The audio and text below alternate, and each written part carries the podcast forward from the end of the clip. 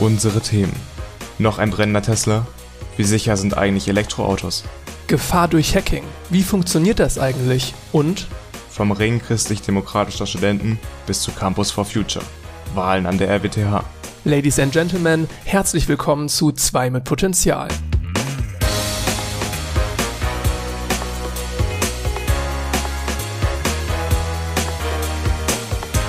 Folge 8. An meiner Seite ist Jan. und mein Name ist Max. Hallo. Wir haben ja festgestellt, wir sind absolute Fußballprofis. Genau, wir haben in der letzten Folge getippt. Ich hoffe, ihr habt das alle gehört. Deutschland-Ungarn war damals noch das Spiel. Das ist ja heute nicht mehr besonders aktuell und noch nicht mehr so im Gedächtnis. Auf jeden Fall habe ich damals 2-1 für Deutschland getippt, du 1-0. Lagen wir beide ziemlich daneben. Aber ich meine, wer tippt denn auf ein 2-2? Das ist ja das langweiligste, was man tippen kann. Ja, ja, also 2-2 sind ja eigentlich immer oft spannende ist- Spiele, ne? Es ist, also aber es ist trotzdem ein langweiliger. Tipp. Ich möchte auch am Ende auf einen Gewinner tippen. Das ist ja so, wie ich kann mich nicht entscheiden. Das stimmt auch wieder. Lustigerweise ist ja Portugal-Frankreich auch 2-2 ausgegangen. Dafür, dass es nicht mehr so das häufige Ergebnis ist, äh, direkt in beiden Gru Gruppenspielen noch. Du hast das mitbekommen, dass danach hier die Ponnstraße ein bisschen zerlegt wurde in Aachen? Äh, du hattest mir was geschickt dazu, aber jetzt Ich selbst auch, mitgekriegt ich habe hab auch nur nicht. Videos gesehen davon. Also da wurden wohl ein paar Feuerwerkskörper und sowas in der Ponnstraße. Das ist hier in Aachen so die Studierendenmeile. Da wurde ein bisschen randaliert und an, der, an dem Abend oder in der Nacht eher. Mir ist es schon einmal aufgefallen, das war, ähm, da war aber gar kein Fußballspiel, das war jetzt einer der ersten warmen Tage und es war so dermaßen voll. Ja. Hatte ich auch noch nicht erlebt. Ich war jetzt Also, am Samstag mal in der Stadt wieder und ähm, es wird, man merkt auf jeden Fall jetzt, dass wieder das Leben so weitergeht. Also die Gut, das Geschäfte haben letzte wieder Mal- und die Leute gehen wieder in die Stadt. Das letzte Mal war es jetzt bei mir am Sonntag, da hat es aber geregnet, da war echt nicht viel los. Aber Ja, Samstag hatten wir noch 25 Grad hier, ne? ja, das, das ändert sich momentan auch echt unfassbar schnell alles. Gut, dass wir erstmal keine weiteren Tipps für die Deutschlandspiele machen müssen, die sind ja jetzt ja. ausgeschieden. Ja, wir können, wir können direkt auf einen, auf einen äh, Europameister tippen. Was hältst du davon? Stimmt, das ist eine gute Idee. Wer ist noch drin? In Dänemark gegen England und im Italien, anderen Spanien. Halbfinale Italien, Spanien. Boah, das ist verdammt schwierig. Also Dänemark natürlich große Außenseiterrolle und die anderen drei können es alle eigentlich So machen, der, der rationale Tipp wäre wahrscheinlich Italien. denke ich auch. Ja, Ich glaube, ich wäre auch mit Italien gegangen, auch wenn ich es Dänemark natürlich gönnen würde.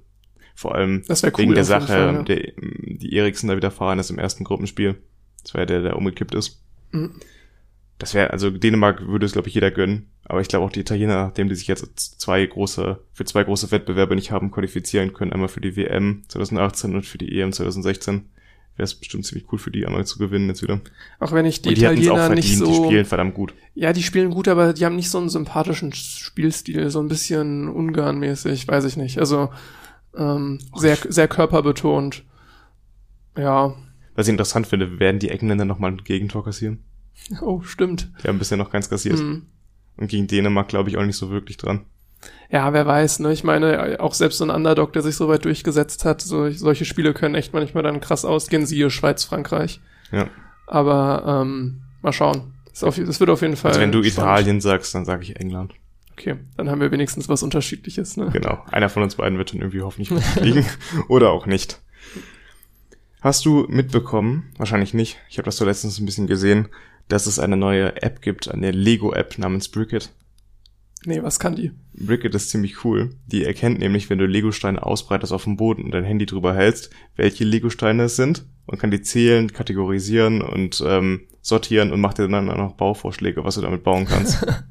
das ist mega nice. Das ist witzig. Kann, was da jetzt noch nice wäre, wenn du so ein ähm, mit einem User-Profil irgendwie was selbst anlegen kannst, was Ja, du, du gebaut kannst- hast. Du kannst deine, dein Inventar quasi anlegen und wenn du alles eingescannt hast, hast du dein digitales Inventar, dann weißt du, was für Legosteine du hast insgesamt. Das zum einen, aber auch, dass ich was eigenes kreieren kann, was ich baue und ich das irgendwo hochlade und jemand anders kann jetzt checken, ob er das auch bauen könnte. Das weiß ich nicht, aber es gibt auf jeden Fall ganz viele kreative Bauvorschläge, also Sachen, die jetzt nicht in offiziellen Lego-Sets drin sind, sondern auch wahrscheinlich dann von Leuten irgendwann mal gebaut aber- wurden. Das gibt's aktuell nur für iPhone, aber soll jetzt auch im Herbst dann für Android-Geräte rauskommen. Hast du es ausprobiert? Nee, noch nicht. Also ich hab, hätte ja das Tablet, womit ich es ausprobieren könnte. Und ich habe hier, glaube ich, auch gar kein Lego in meiner Wohnung in Aachen. Ja, ich auch nicht. Also in, bei meinen Eltern, da liegt noch genug Lego rum aus der Kindheit. Hast du wahrscheinlich auch früher viel Ja, mitgespielt. viel. Also ganz am Anfang hatte ich Duplo noch, diese, das fette Lego. Ja. Äh, aber bin dann auch Ich hatte auch irgendwann noch so eine zu klassische Lego gewechselt. Holzeisenbahn. Hatte ich auch, klein ja. So eine ganz klassische. Aber Und Lego dann- hatte ich viel. Das war so gefühlt drei Jahre in Folge Weihnachten wurde dann, Ja. hatte ich mir Lego gewünscht und dann auch Lego bekommen. Ja. Ich immer diese Lego Star Wars Sachen früher. Das, das hatte ich wenig. Ich war jetzt nie so krass Star Wars Kid mäßig unterwegs, aber ich hatte dann so äh, Feuerwehrwache, Polizeistation und so. Ja. Äh, das war dann mehr das Ding. Ja. Was ich auch sehr cool fand als Kind, ich hatte so eine Carrera-Bahn. Und die konnte man natürlich auch mit verschiedenen äh, Bauteilen halt so anpassen und selbst bauen und so, ein, so eine eigene Rennstrecke designen. Das habe ich auch immer sehr cool gefunden. Das passt ja zu deiner Formel 1 Faszination. ja, genau. Vielleicht kommt es auch so ein bisschen daher, keine Ahnung. Also besonders cool fand ich früher immer, da waren, da gab es so, also die fahren ja so auf Schienen, die Wagen, nebeneinander her. Und dann gibt's aber auch an manchen Stellen, wo dann die Bahn sich so extra verengt. Das heißt, wenn da beide Wagen parallel herfahren, dann crashen die sich gegenseitig raus. Das ist mir noch solche- nie aufgefallen. Solche Stellen sind mega geil. Ah, Ich habe das auch mal, also wir hatten, glaube ich, auch eine Carrera-Bahn, aber das war mehr so ein Schrottteil. Also wir haben da auch recht wenig mitgemacht. Das war dann eher so bei Freunden, wo ich dann mal wirklich eine Carrera-Bahn ausprobiert habe. Aber da ist mir das jetzt nie aufgefallen. Ich meine, es ist recht simpel. Nachher, wenn du damit spielst, du drückst halt wirklich nur den Knopf und dann fährt das Ding und. Du musst dann halt schauen, dass du in den Kurven ein bisschen vom Gas gibst, sonst fliegst du ja. raus. Ne? Aber das Coole war eigentlich immer das Design der Strecke. Mhm. Dass man das selbst äh, sich Stimmt, hast du selbst konnte. zusammengebaut, ja. Ja, Das habe ich aber echt selten gemacht. Meistens waren die dann immer schon aufgebaut und wir haben nur noch auf diese Knöpfe gedrückt. ja. Ja, das Coole ist, dass man dann halt Sachen noch ändern kann. ich glaube, damit kann man auch noch als Erwachsener Spaß haben. Ja, auch mit dieser Lego-App. Ich denke mal, die Hauptzielgruppe werden nicht nur Kinder sein. Also, Gerade Lego ist ja altersübergreifend, mehr oder, oder sollen weniger. wir besser sagen, Klemmbausteine, bevor wir dann noch ein rechtliches Problem bekommen. Bei Lego weiß man da nie, ne? Das geht schnell. Die haben sich da irgendwie gegen diesen YouTuber-Held der Steine gewehrt. Habe ich auch dass er das ne? nicht so benutzen soll immer, weil die haben halt, haben halt Angst, dass wie zum Beispiel Tempo, diese Tempotaschentücher, dass das so zum allgemeinen Namen wird und dann verlieren sie halt ihre Markenrechte an dem Lego. Wenn das jeder benutzt. Ja, und Held der Steine hat ja auch äh, gerade in letzter Zeit immer re- relativ viel Negatives über Lego gesagt, ne? Ja. Ähm, ja auch recht viel Scheiße bauen, was ihre Produkte da angeht. Ich weiß auch nicht, wann ich zum letzten Mal ein Lego-Set. Ah, doch, ich weiß es. Ich habe vor zwei Jahren ein Lego-Set gekauft. Das war so ein Trinkspiel, was ich mit Freunden gemacht habe nach dem Abi. Wir haben uns, äh, also eigentlich im Endeffekt war es nur, wir saufen und bauen dabei Lego so schnell wie möglich zusammen, wer am schnellsten damit fertig ist gewesen. Warum, warum habe ich davon noch nichts gehört? Das äh, kennt man, ich weiß nicht, ob das ein Kumpel von mir sich sogar ausgedacht hat selbst oder ob das irgendwo gesehen hat. Auf jeden Fall war das ziemlich lustig. Wie wir dann besoffen da versucht haben, die Lego-Steine zusammenzusetzen. Das waren dann auch äh, Sportwagen. Den habe ich, das sind doch die, die sogar da stehen. Die beiden Ah. sind dabei entstanden. Das ist ja so ein Ferrari und ein McLaren Sportwagen. äh, ihr habt wirklich dann jetzt nicht irgendwas Kleines, sondern schon ein größeres Lego-Ding Ja, zusammengebaut. also so ein 10, 15 Zentimeter langes Krass, dass ihr das Sport- auf die Kette gekriegt. Ich hab's nicht hinbekommen. Also der eine, der sah komplett scheiße aus. Den habe ich danach einmal zusammengebaut, richtig. Am schlimmsten war es, dass das sind ja so Sticker bei, zum Beispiel für die Scheinwerfer vorne. Die musste man dann ja auch bedrucken, aufkleben. Hat er richtig schlechtes Gewissen, wenn man die so schräg aufgeklebt hat. man das besoffen nicht mehr hinbekommen hat. Man dachte sich so, nein, ich habe nur eine Chance für diese Sticker. Wie lange habt ihr daran gesessen dann? Ah, dreiviertel Stunde. Ah, okay. Weiß ich nicht, sowas in der Heimdreh. Klingt jetzt auch nicht unbedingt nach dem actionreichsten Trinkspiel. Nein, das war aber, das war einfach ganz lustig. Was ich früher noch hatte, war so ein Lego Adventskalender. Das stimmt, den hatte ich auch. Der war auch ganz cool eigentlich. Der war echt teuer, meine ich. Aber ähm, habe ich auch nur zweimal, glaube ich, bekommen. Hm. Aber, Aber, war das ganz ist besser witzig. als jetzt irgendwie so ein billiger Schokoladen-Adventskalender. Bei den Schokoladen-Adventskalender finde ich immer die Kinder, äh, also die von der Marke da, Ferrero, was weiß ich, ne, diese, diese Kindermarke haben. Die, die finde ich immer am besten da. Aber Kinderschokolade ist auch so billig, ne, produziert. Also, das, ist stimmt, ja keine ja. hochwertige Schokolade. Das ist eigentlich nur Zucker und keine Ahnung Stimmt, was. aber die hat so einen schon einen ge gewissen Geschmack, den du jetzt halt von, also es ist halt einfach was anderes, ne? Es ist fast eine, es hat fast nichts mehr mit Schokolade zu tun, sondern es ist Genau. halt einfach eine andere Ja. Süßigkeit, die ich aber in gewisser Hinsicht sehr gerne esse. Also, du stehst mir auf so weiße Schokolade. Weil die sind Hm. ja von innen immer so mit was heißt, Schokolade. was heißt, ja, aber das ist ja auch nicht, also es kommt vielleicht näher ran an weiße Schokolade, aber wenn ich jetzt irgendwie Milka weiße Schokolade kaufe, schmeckt das schon anders als das Innere. Das ist ja mehr so eine, ja, quasi Creme. Hm. Eigentlich wirklich nur Zucker. Wahrscheinlich. und ja, wahrscheinlich im Zweifelsfall Milchpulver ein bisschen. so. Es erinnert mich so ein bisschen an das, was bei Oreos in der Mitte ist. Aber Oreos sind geil dagegen. Du bist kein Fan davon. ja, ich Kinderschokolade, weiß ich nicht. Also, ab und zu esse ich das schon mal, aber ich würde es mir jetzt nicht kaufen extra. Also ich finde jetzt so, ja, so wirklich mit weißer Schokolade kann man es nicht vergleichen. Ist schon nochmal was anderes. Und ich esse generell lieber Zartbitterschokolade. Also, es gab so die Kinderregel mal mit Zartbitterschokolade jetzt letztens, irgendwie als Sonder Limited Edition, die habe ich, die hätte ich mir mal kaufen sollen, aber habe ich nicht gemacht. Ich, ich, ich, ist jetzt nicht so, dass ich die anderen gar nicht mag, ne? Aber jetzt so zum Kaffee geht dann auch Zartbitter ganz gerne. Zartbitter Äh, ist wirklich, wirklich nice. dunkle Schokolade einfach. Ähm, Ich finde halt vieles mittlerweile zu süß, weil ich kaum noch Zucker esse eigentlich. Ja, so als Süßigkeit finde ich es nicht verkehrt. Und jetzt, was, was Softdrinks angeht, ähm, bin ich auch vergleichsweise anfällig. Wofür? Für, für jetzt generell zuckerhaltiges, ne? So, äh, Cola, Mate. Und dann halt auch, ich, ich trinke ab und zu tatsächlich sogar den Mate-Tee, wo dann jetzt kein Zucker drin ist, aber auch häufiger mal die Mate-Limos. Also das, ja, das ist wohl die beste Bezeichnung dafür. Jetzt so Club Mate, Mate Mate, Mio Mate und alles, was es da alles. sonst noch so gibt. Ich trinke einfach immer diesen klassischen Darjeeling-Tee. Das ist auch so ein schwarzer Tee. Um, also ich finde das teilweise angenehmer als Kaffee für alle Studenten, die uns noch zuhören. Also wenn man sich morgens irgendwie einen Kaffee einkippt, dann ist man ja so ein bisschen zittrig schon mal und das hat so eine, einmal so eine Boostwirkung für eine Stunde auf zwei und danach ist man aber auch wieder erschöpfter. Und ich finde, schwarzer Tee hat so eine langfristig angenehme Putschwirkung. Also man ist so ein bisschen aufgeputschter, aber es ist nicht so, dass man jetzt davon irgendwie hibbelig werden würde. Das finde ich zum Lernen sehr angenehm. Ich glaube, von einer Tasse Kaffee habe ich nicht das Gefühl, irgendwas zu merken. Vielleicht ist es jetzt unterbewusst, ne, dass ich es jetzt nicht bewusst wahrnehme. Aber ja, ich weiß nicht, ob es zu wenig Koffein einfach ist. Ein Gewöhnungseffekt. Also schwarzer Tee hat so etwa die Hälfte an Koffein, was Kaffee hat. Bist du Mate, also jetzt nicht den Tee, sondern hast du schon mal Mate die Limo getrunken? Bestimmt, aber es ist mir nicht besonders aufgefallen, glaube ich. Wollen wir eine Live-Verkostung machen? Ich habe du Mate, dabei. Ja, ich bin heute relativ müde und äh, ich habe mir gedacht, ich brauche irgendein Aufputschmittel. Dann habe ich ja hier sogar mein Glas stehen. Genau, das dachte ich mir auch. Und, Wir sollen äh, uns mal sponsern, dass wir hier Ja, hallo so ich auch, dass das super ist. Studenten und Mate, ne? Gerade jetzt so Programmieren, Elektroniker und so weiter. Leute, die nicht schlafen. Ähm, dann dann Prost. exakt, ja. Was ist dein, deine erste Impression? Sehr herber Geschmack, aber gleichzeitig auch eine Note süß. Der Weinkenner. ne? das hat nichts mit Wein zu tun. Obwohl ich Wein auch sehr mag, aber ja, es kann man auf jeden Fall gut trinken. Es ist nicht so süß wie jetzt Cola oder Fanta. Das stimmt, ja. Es hat ein bisschen mehr so eine herbe Note. Und warte, wenn ich mich nicht, also das, das hängt jetzt sehr von der Mate-Sorte ab, ähm, wie viel Koffein es hat. Jetzt die Mate-Mate, das ist meine, mein Favorit, hat 30 Milligramm pro 100 Milliliter, was gar glaub, nicht Kaff- wenig ist. Kaffee hat, glaube ich, noch mehr, auf jeden Fall. Kann sein, ja. Aber es ist, ähm, alle, alle anderen Mate-Sorten, wie jetzt Club Mate und Mio Mate, haben weniger. Aber die hat am intensivsten diesen tatsächlichen Mate-Geschmack. Hm. Ähm, ja, so das, was daran halt anders schmeckt an einfach nur Sprudelwasser, abgesehen vom Zucker. Ähm, das ist der Mate-Geschmack. Das glaubt uns doch niemand, dass wir das nicht vorbereitet haben. Tatsächlich nicht. Ne? Ich habe das gerade wirklich aus dem Rucksack gezogen. Stark. Was wir auch heute endlich wieder machen, ist ins Kino gehen. Stimmt. Wann war dein letzter Kinofilm? Vor Corona. Boah. Ähm, Autokino zählt nicht. Ja, sagen wir mal nicht Autokino. Oh nee, wir waren doch in, ähm, wie hieß der Film nochmal? Der Christopher Nolan-Film. Tennis. Ja, das war doch. Ähm, Das war mein letzter Film auf jeden Fall. Ja, ich glaube bei mir auch. Das war ja im Sommer, ne? Zwischen Ende August. erster und zweiter Welle. Genau, weil stimmt, mein letzter Autokinobesuch war sogar davor, der war ja während der ersten Welle. Hm. Ähm, insofern auch Tenet. Ja, Ja, das war das auch. letzte. Tenet war ja so angekündigt als die Wiederbelebung des Kinos nach der ersten Corona-Welle.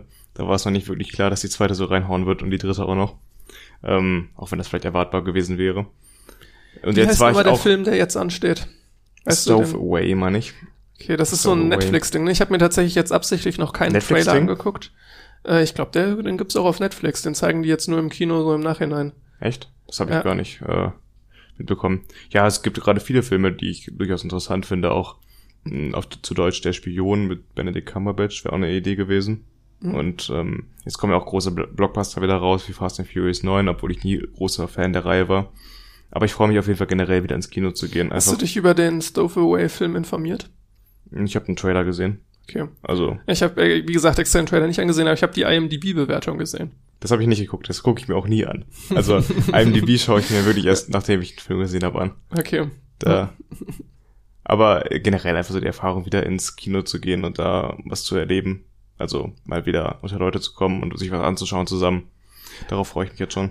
Ich dachte auch so kurz, ja, könnte man auch auf Netflix gucken, aber dann so die, es war so der allererste Gedanke, aber danach dachte ich mir so, ist eigentlich einfach mal ins Kino mit Popcorn irgendwie da sitzen, sonst wie äh, ist eigentlich auch komplett egal, was da jetzt, also selbst würden sie jetzt irgendeinen alten Harry Potter zeigen, das, gut, das wäre besonders cool Das wär eigentlich. Cool, ja. Äh, das haben sie mal, boah, vor zwei Jahren war im Cinedom in Köln, hatten sie so eine Aktion gemacht, wo sie die ganze Harry Potter-Reihe nochmal im Kino gezeigt Aber die Sache haben. ist, in Köln, da wo du herkommst, da hast du noch viel mehr Angebote, weil es einfach so viele Kinos da gibt. Das ist ja so, in Anführungszeichen, die Medienhauptstadt Deutschlands.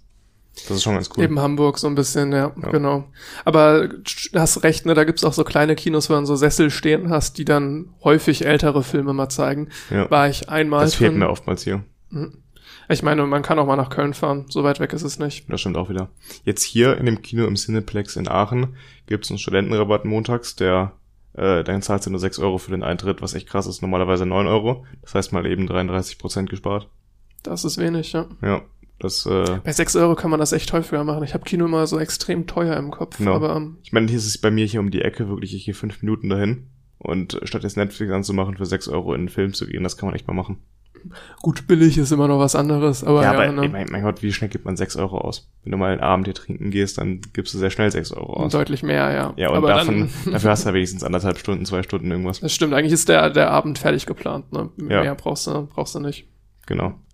Naja, ähm, passend eigentlich zu dem Thema, jetzt kann man endlich wieder ins Kino gehen. Ich habe jetzt endlich meine Erstimpfung.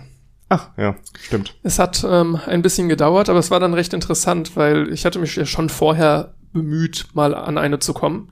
Das heißt, ich habe äh, recht viele Haus Hausärzte in der Umgebung angeschrieben, paar in meiner Heimat bei meinen Eltern, paar jetzt hier in Aachen. Es war ein bisschen kompliziert, weil ich halt eigentlich keinen wirklichen Hausarzt, der jetzt für mich zuständig ist, hat, äh, hab, weil ich halt umgezogen bin und vorher auch kaum beim Arzt war. Insofern, ich, ich hätte jetzt keinen Hausarzt dir nennen können. Und dann war es jetzt letzte, vorletzte Woche, meine ich, ähm, so, dass auf einmal alles gleichzeitig ging. Ja, das Also- ist aber auch nicht nur hier in Aachen so gewesen, sondern auch in Wuppertal. Ich habe ich hab gerade einen. Termin vom, hätte oder hätte einen Termin beim Impfzentrum in, ähm, in Deutschland bekommen. In Deutschland. Genau, in Deutschland, weil ich Wo hätte auch in einen, Deutschland. äh, wo in Deutschland jetzt, äh, da wo ich die Adresse angegeben habe, bei meinen Eltern in Bergstadtbach, ne? Ja. Äh, aber ich hätte auch einen Termin im Impfzentrum in den Niederlanden bekommen. Äh, deswegen deswegen habe ich Deutschland vorgesagt, ne? sonst Ja. wäre es eine schwachsinnige Info. Das stimmt. äh, die haben tatsächlich einen Brief geschrieben, wo drin stand, hey, ich kann mir jetzt einen Termin klicken. Und ich habe da dann auch mal reingeguckt und das hätte auch wirklich funktioniert. Also da hat's dann wirklich die Termine aufgelistet Ja. und hättest dann, dann jetzt buchen können. Äh, und dann auch gleichzeitig quasi alles am gleichen Tag, also wirklich ganz wenig nur auseinander, ähm, noch von einem Hausarzt, den ich angeschrieben habe, die Rückmeldung, hey, es ist Impfstoff für dich da, willst vorbeikommen? Ich muss zu meiner Schande gestehen, ich habe vergessen abzusagen den Termin oder die, dass ich mich habe hab auf die Liste setzen lassen bei einem Hausarzt hier in der Nähe in Aachen. Und die hat mich dann letzte Woche auch noch angerufen, ob ich denn nicht noch Impfstoff haben möchte, obwohl ich ja schon vor einem Monat geimpft wurde. Also jetzt gerade gibt's wirklich eine Menge davon.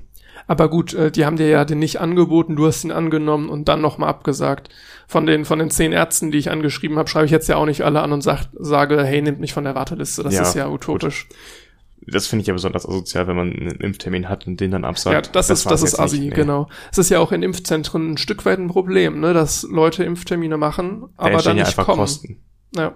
Ja, die wird ja dann von der Krankenkasse, so wie ich das verstanden habe, nicht erstattet. Solche Kosten, die da anfallen. Und da zahlt dann das Impfzentrum quasi drauf.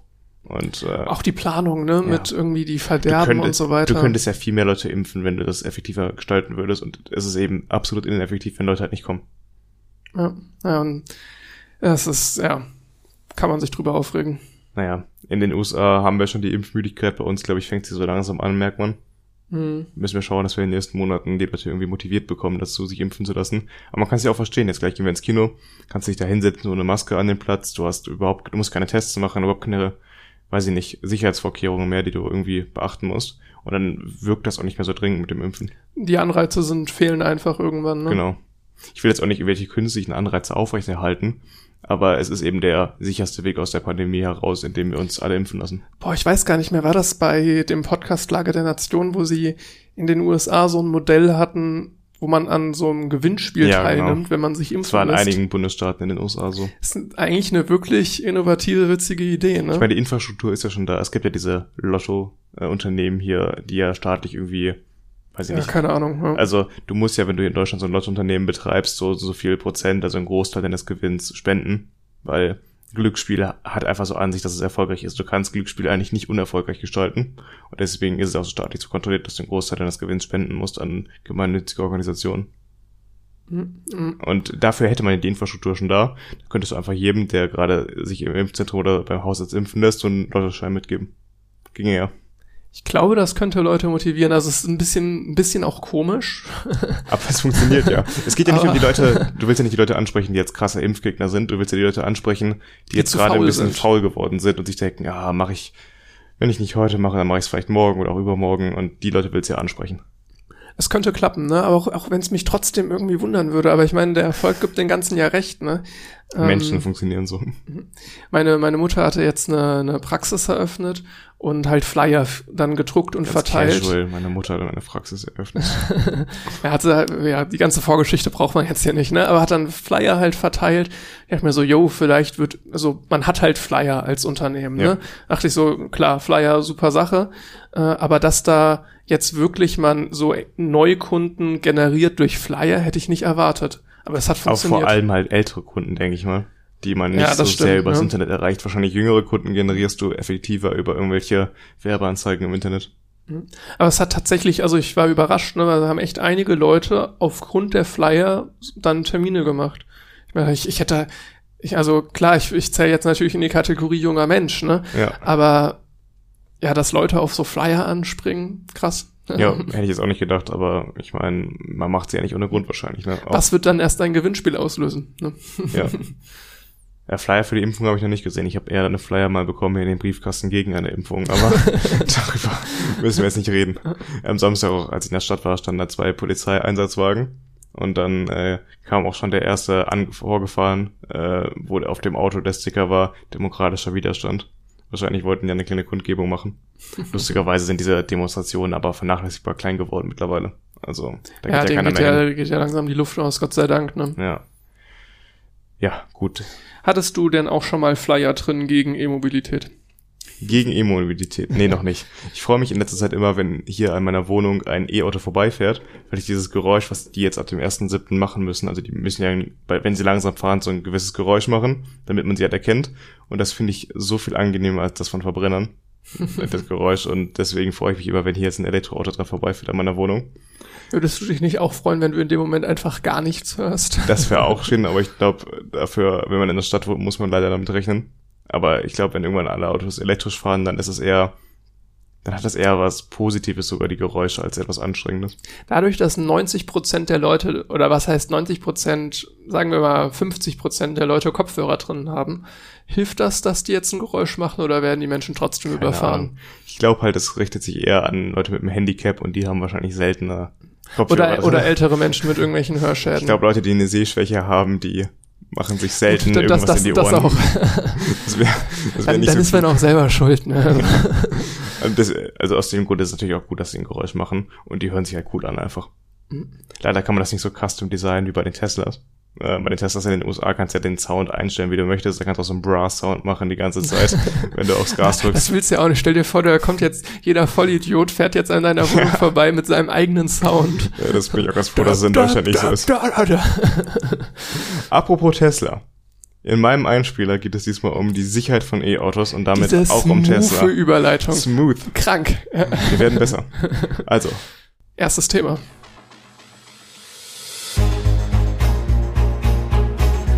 Der neue Model S Plate vom amerikanischen Autohersteller Tesla gehört zu den leistungsstärksten Elektrosportwagen der Welt. Er bringt mit bis zu 1020 PS und einer Beschleunigung von 0 auf 100 in nur 2 Sekunden ordentlich Leistung mit. Am 29.06. ist in der Nähe von Philadelphia eines der Luxusautos während der Fahrt in Flammen aufgegangen. Da bei dem Brand die Elektronik versagte, musste der Fahrer die Tür mit Gewalt öffnen, um zu entkommen. Laut dem Anwalt des Besitzers war es der allererste ausgelieferte Model S Plate. Die Auslieferung sollte ursprünglich im Februar stattfinden, wurde aber auf den Juni verschoben, da laut Elon Musk noch an der Sicherheit der Akkus gearbeitet wurde. Sind Elektroautos wegen solcher Vorfälle generell weniger sicher als Verbrenner?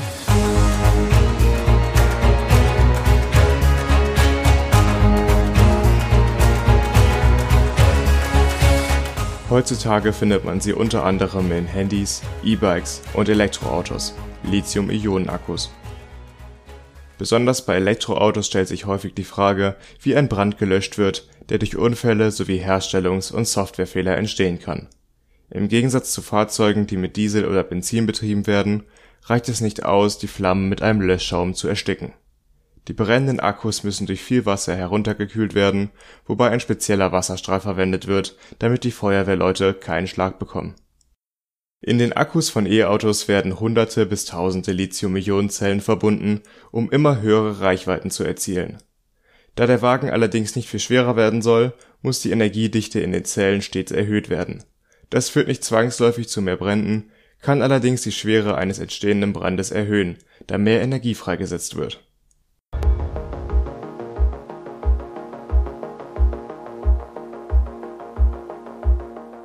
Allerdings gibt es auch Entwarnung. Elektrisch betriebene Autos fangen laut ADAC-Crashtests nicht häufiger Feuer als klassische Verbrenner. Denn natürlich gibt es weiterhin Fälle, in denen ein aufgerissener Tank für einen Fahrzeugbrand sorgt. Vielmehr lohnt es sich bei der Frage der Sicherheit, auch einen Blick in andere Bereiche zu werfen. So zum Beispiel in den Trunk. Das Wort ist eine Kombination aus den englischen Wörtern Front und Trunk. Es beschreibt den Kofferraum unter der klassischen Motorhaube, den Tesla und Co. aufgrund des fehlenden Motors haben.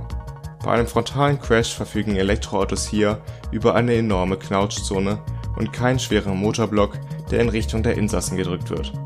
Des Weiteren haben Crashtests beim Tesla Model X gezeigt, dass durch die schwere Batterie am Unterboden ein Umkippen sehr viel unwahrscheinlicher als bei klassischen SUVs ist. Schon heute haben Elektroautos also in puncto Sicherheit viele Vorteile. Schlussendlich werden Autos im Allgemeinen immer sicherer. Das kommt zum großen Teil natürlich auch daher, dass Unfälle durch intelligente Systeme bei modernen Wagen seltener werden. Wenn es dann doch knallt, sind die Insassen von Elektroautos nicht schlechter dran als die von Verbrennern. Das soll aber nicht heißen, dass sie nicht noch besser geschützt werden können. Dazu gehört eine weitere Verbesserung des Brandschutzes von Lithium-Ionen-Akkus, sodass in Zukunft das Elektroauto ohne jeden Zweifel das Fahrzeug der Wahl sein kann.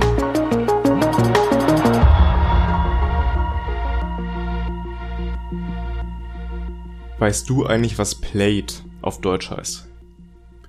Ähm, P-L-A-Y oder? P-L-A-I-D, das ist die Bezeichnung des neuen äh, Tesla Supermodells, was so schnell fahren kann. Ach so, nee, nee, keine Ahnung. Kariert. Hm. Und weißt du auch, wo es herkommt? Aus Spaceballs. Das ist diese Star Wars Parodie. Und ich habe eben von Max erfahren, dass er die noch nie gesehen hat und Schande über dein Haupt. Ich habe eben schon erwähnt im, an, am Anfang, dass ich kein Star Wars Kid war. Aber diese Star Wars Parodie ist super und die solltest du dir unbedingt mal angucken. Vor allem diese Wortwitze. Einmal durchkämmen sie die Wüste. Und dann sieht man die Sturmtruppen, wie sie mit Kämmen durch die Wüste gehen. Mm, mm, das, ist, das ist so gut. Oh, kennst Film. du dieses BDR-Fußballfloskeln wörtlich genommen? Das ist genau die so richtig deutscher Humor. Das ist zu geil. Guck, guck dir diesen Film an. Alle, also alle sollten sich Spaceballs angucken. Auf jeden Fall ist Elon Musk wohl auch großer Spaceball, Spaceballs-Fan, denn das bisherige Model S hatte den Modus Ludicrous Mode. Und Ludicrous ist das englische Wort für aberwitzig. Also du konntest den aberwitzigen Modus einschalten und das war der Sportmodus, womit du noch schneller fahren konntest. Und bei den Raumschiffen in, Spaceballs gibt es nämlich auch den Ludicrous Mode.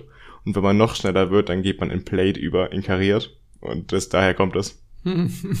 also dieses Auto, was 120.000 Euro kostet, hat den Namen aus Spaceballs. Was, Stark. Was schon sehr lustig ist. ist so, ja, es ist so typisch Elon Musk, ne? Ja, absolut. Das ist der Typ, der auch so eine Iron Man-Figur bei sich im Büro stehen hat. Als sie da den, den Tesla ins All geschickt haben, Den wo dann noch David Bowie lief. Ja, genau. Mhm. Der fliegt ja immer noch rum um die Erde. Ja, die, die, haben doch mal diese Platten gemacht, diese Schallplatte oder was das war. Weißt du, wenn die Aliens als erstes auf einen Tesla ja, die, treffen? Die Schallplatte haben ja die äh, NASA entwickelt mit Wissenschaftlern. Also das ist ja, ja, das ja wissenschaftlich irgendwo fundiert, ne? Da sind ganz viele Bilder drauf, wie Menschen essen ne? und trinken. Das ist ziemlich eklig. Magst du es Menschen zuzugucken, wenn sie essen und trinken? Huh, nee. Und das ist wirklich ausführlich auch, dargestellt. Auch wenn es jetzt in, in, es gibt in, also gerade im, im asiatischen Raum ist das angesagt, so Essens-Livestreams, die du anmachst, während du isst, damit du nicht alleine essen musst. Ach stimmt, ja, das habe ich auch schon mal gesehen. Aber es gibt auch so viele Essens-Reviews, Leute, auf YouTube. Du kannst dir angucken, wie Leute was essen und sagen, hm, ja, schmeckt gut. Das Oder schmeckt nicht gut. Angebot für die Aliens, damit sie sich beim Essen nicht alleine fühlen. Genau. Wo waren wir stehen geblieben ist. Äh, irgendwo beim Tesla Model S. Stimmt, das mit dem in, ins Weltall schießen und dass die Aliens doch vielleicht erst aufs Model S treffen. Genau. Also es war damals der Roadster, den die hochgeschickt haben, der immer noch nicht wirklich veröffentlicht ist, der Roadster. Ähm, naja, der wird irgendwann kommen von Tesla. Auf jeden Fall ist dieses neue Model S Plate in Flammen aufgegangen und wie der Anwalt des Besitzers sagt, wirklich der aller, allererste Model S Plate, der ausgeliefert wurde. Die wurden erst vor irgendwie anderthalb Wochen geliefert und das war einer der ersten. Oder der erste. Krass, ne? Ob da da noch mehr kommt? Also es waren jetzt die ersten 250, die erste Charge, die geliefert wurde an ein paar Kunden. Und es soll natürlich jetzt noch mehr kommen. Das Gute ist ja, Tesla kann auch Fehler sofort erkennen und mit Software-Updates sofort ausspielen, dass halt bei anderen vielleicht sowas verhindert wird. Aber bei dem ist es so wohl ohne Fremdeinwirkung dazu gekommen, dass ein Flammen aufgegangen ist. Fernwartungssoftware, aber ist ein anderes Thema. ja. ähm, genau, und äh, da war es halt so, dass wie schon einmal bei dem Tesla, das ist ja nicht zum ersten Mal vorgekommen, äh, die Türen nicht mehr aufgegangen sind, als er gebrannt hat. Das heißt, da musste sich der Fahrer wirklich mit Gewalt äh, rausstemmen aus dem Wagen. Heißt dann Scheibe einschlagen oder Ah, Ich glaube einfach kriegt man, kriegt man irgendwann die Tür auf? gegentreten. Wahrscheinlich, ne? Gerade wenn die nur klemmt. Weil es gab wenn die jetzt, verriegelt ist, dann ich meine, wahrscheinlich im letzten nicht, ne? Jahr, oder was im Frühjahr, keine Ahnung, ein Vorfall, wo ein Tesla gegen den Baum gefahren ist und auch Feuer gefangen hat und die Menschen sind auch nicht rausgekommen aus dem Wagen dann. Ich meine, das kann auch bei normalen Wagen passieren, wenn sich das alles so verzieht bei einem schweren Aufprall, aber das sollte halt nicht passieren, wenn das einfach nur Feuer fängt, der Wagen, dass dann halt die elektronische Entriegelung versagt. Das ist wirklich gefährlich. Und da muss das jetzt auch nochmal gucken, vor allem weil die Verzögerung, der Grund für die Verzögerung war ja bei dem Wagen, dass eben noch an der Sicherheit der Akkus geforscht werden sollte. Das heißt, kann man natürlich jetzt gucken, lag es wirklich an dem, was sie noch verbessert haben, oder ähm, war es jetzt doch ein anderer Grund? Aber wenn es so der Fall ist, dann scheint es ja nicht besonders gut verbessert. Äh, dieses Problem scheint nicht besonders gut angegangen worden zu sein. Ja, ja. Das, ähm, Oder eigentlich hofft man doch, wenn man ein Auto kauft, dass es sicher ist. Ich glaube, in Deutschland sind die Standards nochmal höher, was da kontrolliert das sind wird. sehr hoch, ne? Ja, und in den USA gibst du eher mal so ein Auto raus. Ich meine jetzt so grundsätzlich sind ja, hast du ja auch in dem Einspieler gesagt, E-Autos jetzt nicht wirklich gefährlicher oder äh, haben irgendwelche Sicherheitslücken oder man sollte da Sicherheitsbedenken haben. Das stimmt ja nicht. Ich meine, so ein Auto läuft am Ende auch sogar ja mit brennbarem Material direkt. Oder wenn ich mir jetzt vorstelle, beim Tanken habe ich ja direkt mit, wenn ich einen Diesel tanke oder sonst was, direkt mit dem brennbaren Zeug zu tun. Genau. Während ich jetzt bei einem E-Auto wird erstmal, das, das checkt ja, ob eine sichere Verbindung besteht. Gut, man könnte Und erst dann sagen, im Zweifel der- brennt nicht die Tankstelle ab, sondern dann deine Garage zu Hause, aber Das stimmt, ne? Aber jetzt die, die Wahrscheinlichkeit, dass ich dabei irgendwas falsch mache oder sonst was, also ich stelle die Verbindung her, dann wird, dann checkt das Auto, ob die Verbindung sicher ist, ob da irgendein falscher Ja. Widerstand drin ist, sonst was. Und erst dann wird das Ganze freigegeben und das Auto fängt an zu laden. Also vergleichsweise sicher. Sicherer als an der Tankstelle zu Und stehen. diese Selbstentzündungen, sage ich mal in Anführungszeichen, durch irgendwelche Software- oder Hardwarefehler, kommen auch verdammt selten vor. Also eher mal, dass ein Elekt- Elektroauto, wie aber auch ein Verbrenner, bei einem Crash oder bei irgendeinem anderen Defekt halt Feuer fängt, äh, wo halt irgendeine Krafteinwirkung auf den Akku beziehungsweise auf den Tank gewirkt hat. Ähm, aber im, im Normalfall passiert eigentlich es nicht, dass es einfach so ein Feuer fängt. Das war jetzt ein Ausnahmefall. Äh, zum Beispiel die Feuerwehr unterscheidet auch in, Gefährdungs in ihrer Gefährdungsbeurteilung nicht zwischen Verbrennern und Elektroautos. Das wird etwa als gleich eingestuft. Ich, ich denke, ähm, muss da auch wieder schauen, ob es ein grundsätzliches Problem in der Sicherheitssoftware gibt oder ob das jetzt halt einfach irgendein Special Case war. Ich meine, du hast es ja eben gesagt, ne, bei normalen Verbrennern kann das auch vorkommen, dass die Türen dann nicht mehr aufgehen, weil es verbogen ist oder sonst was. Und es ist häufig so ein Problem, dass man dann versucht, von einem Einzelfall halt generell darauf zu schließen, ja, E-Autos sind unsicherer oder sonst was. Es ist halt was Neues, da muss man sich erstmal rantasten. Ne? Du müsstest halt, dadurch, dass es weniger E-Autos gibt, ist es natürlich jetzt auch schwierig, da statistisch irgendwie ranzugehen. Aber theoretisch müsstest du möglichst viele E-Autos dir angucken, wie viele fangen Feuer und die Sicherheitssysteme versagen. Und gleiches bei Verbrenner, wie viel fangen Feuer und die Sicherheitssysteme ver äh, versagen. Und ich glaube, da wird der Unterschied sehr gering sein. Man muss auch sagen, mittlerweile haben Verbrenner ja auch elektrische Türverriegelungen. Das heißt, da kann das genauso passieren, dass die Elektronik versagt und die Türen nicht mehr aufgehen. Das erinnert mich so ein Stück weit an diesen Fall mit den selbstfahrenden Autos. Ich, ich glaube, das war sogar auch Tesla. Da war irgend so eine, äh, so eine Modellstadt, wo sie das halt mal ausprobiert haben, also so ein Testgebiet. Und da ist eine Person bei ums Leben gekommen bei einem Autounfall. Stimmt, ja. Äh, und dann gab's halt auch, mh, ja, was heißt ein Aufschrei, aber es, es hieß dann halt, yo, es ist nicht sicher. Aber wenn du mal überlegst, wie viele Leute sonst so im Straßenverkehr ihr Leben verlieren, war die in gerade in diesem Testbereich war die Unfallquote drastisch geringer. Also eigentlich wurden da Menschenleben gerettet. Ja, das ist generell ein Punkt mit künstlicher Intelligenz. Sie muss oft nicht perfekt sein, sie muss einfach nur besser sein als wir Menschen. Das ist zum Beispiel auch bei Ärzten so. Ärzte verschreiben oftmals, wenn es darum geht, verschiedene Medikamente gleichzeitig zu verschreiben, das Falsche, weil du als Mensch gar nicht alle Wechselwirkungen kennen kannst zwischen allen Medikamenten. Das kannst du auch nicht mal vorwerfen. Aber eine KI kann das halt viel besser auswerten. Selbst wenn die trotzdem noch Fehler macht dabei, ist es immer noch besser als das, was der Mensch machen kann. Die größte Problematik ist dann, denke ich mal, die Rechtsfrage bei den ganzen Ja. Sachen. Wenn jetzt die KI irgendeinen Fehler macht, den der Mensch auch gemacht hätte, wenn nicht sogar tausendmal schlimmer, ist aber am Ende trotzdem die KI schuld. Wen darf ich dann als Deutscher verklagen? Aber auch als Amerikaner. Ich glaube, die Amerikaner klagen Die noch stimmt, viel die, mehr als das die ist eigentlich kein deutsches Ding, das stimmt. Ja. das ist ja typisch. Der Kaffee ist zu warm. Ja. Das ist Red Bull verleiht gar keine Flüge. Ich glaube, da könnte man entweder halt, wenn es ein fahrlässiger Fehler ist, den Softwarehersteller verklagen.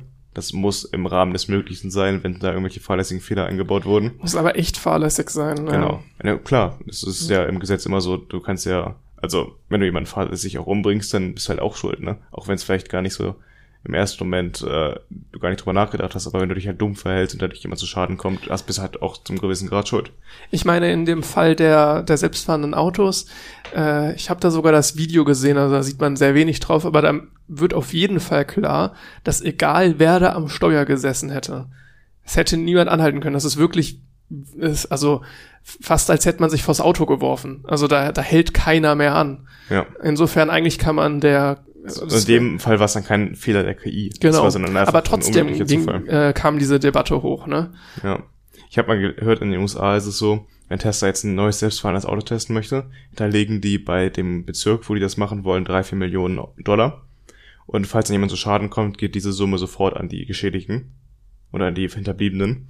Und in Deutschland ist es ja ganz anders. Dann darfst du das ja nicht machen, bis die Sicherheit bewiesen ist. Das heißt zum Beispiel hier in Aachen, in der RWTH, werden auch selbstfahrende Autos entwickelt. Die sind teilweise auch sehr weit. Die haben noch nicht diese Sichtbarkeit, weil die nicht auf dem öffentlichen Straßenverkehr fahren dürfen wie die Teslas da man hier in Deutschland viel höhere Sicherheitsstandards hat. Hat ja auch irgendwo was Positives, ne? Ja. Gerade bei so Testaktionen ist es dann doch immer sehr bitter und kritisch, wenn da irgendwas passiert.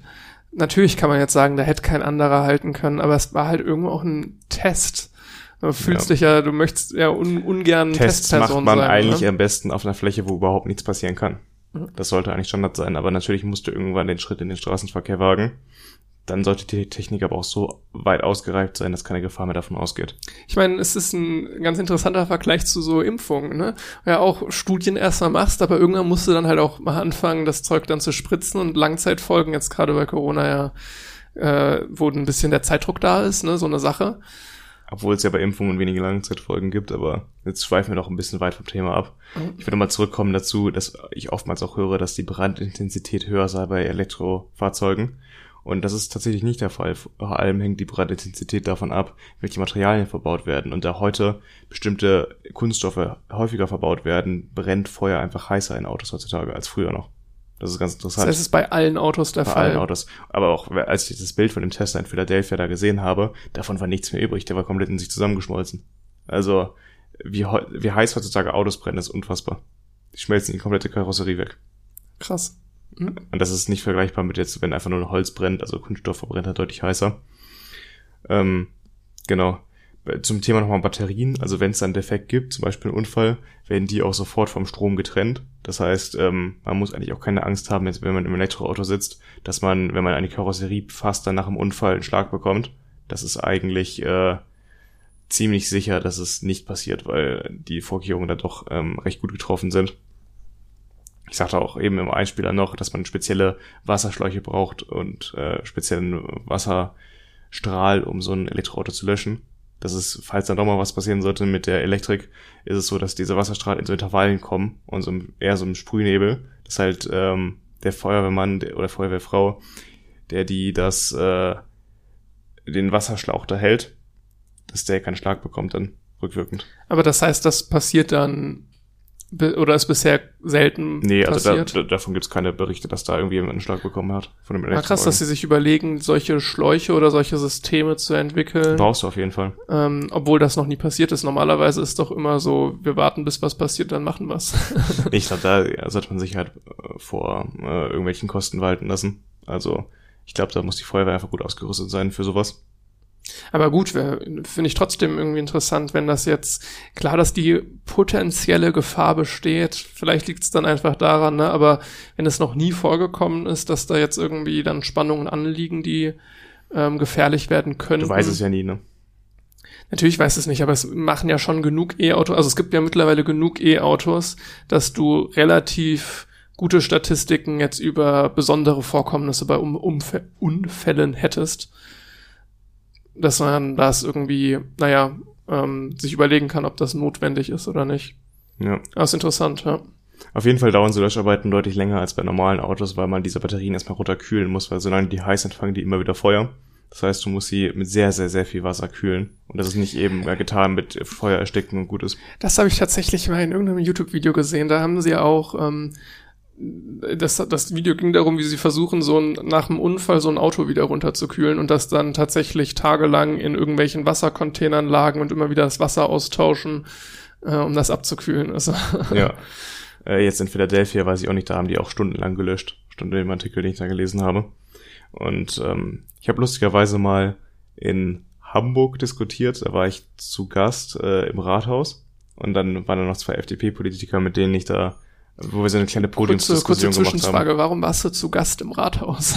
wir waren da mit den Schiedsrichtern, hatte ich ja letzte Folge erzählt, dass ich ja Fußballschiedsrichter bin. Das war so eine Fahrt nach Hamburg, die wir vor anderthalb Jahren gemacht haben. Zu so einem Woche, zu so einer Woche, wo wir halt ähm, Trainingseinheiten gemacht haben und ein bisschen zusammen gelernt haben und eben auch uns ein bisschen kulturell die Stadt angeschaut haben zusammen. Und im Rathaus gab es eine kleine Podiumsdiskussion mit zwei FDP-Politikern. Hm, und äh, da war der eine so felsenfeste Überzeugung, dass Elektroautos keine gute Idee sind, weil man die ja schlecht löschen kann. Was ja auch irgendwie, ich weiß nicht, also. Stimmt, aber ist es eine schlechte Idee, weil, weil man sie Er war halt großer kann. Fan dann davon, Wasserstoff zu pushen, was ja auch keine schlechte Idee ist. Aber Elektroautos sind ja jetzt keine schlechte Idee, nur weil man sie schwieriger löschen kann als Verbrenner. Auch Verbrenner können eine verdammte Umweltsauerei zum Beispiel verursachen, indem sie halt die ganze, das ganze Öl und das äh, Benzin überall hinschleudern. Man muss da auch wieder, ich meine, das ist ja, wir haben das ja in jeder Folge irgendwo drin, dass man Vor- und Nachteile halt abwägen muss. Genau. Und dann die Entscheidung trifft. Aber du kannst ja nicht, alles hat irgendwo einen Nachteil. Ja. Ne, du findest also eigentlich nichts, was nur Vorteile hat. Das ist immer eine Abwägungsfrage. Und da muss man jetzt ehrlich sagen, langwierige Löscharbeiten, also sorry, aber Klimawandel, hm, ich weiß nicht. Ne? Geht erstmal darum, den Planeten zu löschen. Das war mein Ausgangssatz in dem Einspieler, dass wir eben gucken müssen, dass es immer sicherer wird, dass immer weniger Feuer ausbrechen dabei, klar. Und dann darf sich halt in Zukunft keiner mehr Gedanken machen müssen, äh, ob das Elektroauto die richtige Wahl ist, weil wir wissen einfach, dass mit ökologisch produziertem Strom das die Wahl für die Zukunft ist. Und das müssen wir jetzt halt eben dann ähm, auch so propagieren und die Angstmacherei kann ich da nicht wirklich verstehen. Auch wenn ich äh, jetzt vor dem vor der Aufnahme hier das so ein bisschen gegoogelt habe und so der Konsens da war schon recht eindeutig, dass alle Seiten haben eigentlich gesagt, ähm, Elektroautos sind genauso sicher wie Verbrennerautos. Ja. Ähm, ich kenne halt ein paar Leute, die da immer noch Angst vor äh, haben. Also es ist auch immer eine sehr emotionale Debatte bei sowas, ne? Ja, das ist so ein bisschen die Angst auch vom Unbekannten, denke ich mal. Weil man hört so Stories, dass halt da Leute äh, Opfer werden von Bränden in Autos. Aber man hat sich so gewöhnt, sag ich mal, auch wie makaber das jetzt klingen mag, an Opfer von Verbrennerautos, dass man davon nichts in den Nachrichten hört. Mhm. Und ich glaube dann, so Auto ist halt auch nochmal so ein Thema, was viel so ein Herzensding ist. Ja. Eine, das jetzt Tempolimit so ein extremes Krawallthema, das hat ja, geht ja auch ein bisschen in die, also klar ist was anderes, aber geht so ein bisschen in die Richtung. Armin Laschet hat jetzt gefordert, dass es kein Tempolimit gibt, weil ja die Elektroautos, die jetzt kommen, ähm, keine Emissionen mehr haben. Das war so das Argument, dass er findet das unlogisch. Das, daraus würde sich ja ableiten lassen, dass es nur noch ein äh, Tempolimit für Verbrenner geben sollte, aber nicht für Elektroautos. Also von mir aus könnte ich mich damit anfreunden. Könnte ich mich auch mit anfreunden. Also ich, finde ein generelles Tempolimit jetzt nicht nur aus Umweltaspekten eigentlich. Aber nach Laschets Logik wäre das ja möglich so. Ja, das, das wäre auf jeden Fall dann konsequent, nach ja. dem, was er gesagt hat. Ne? Aber Absolut. Konsequenz und CDU. Naja. Wollen wir mal schauen, wie das nach der Wahl aussieht.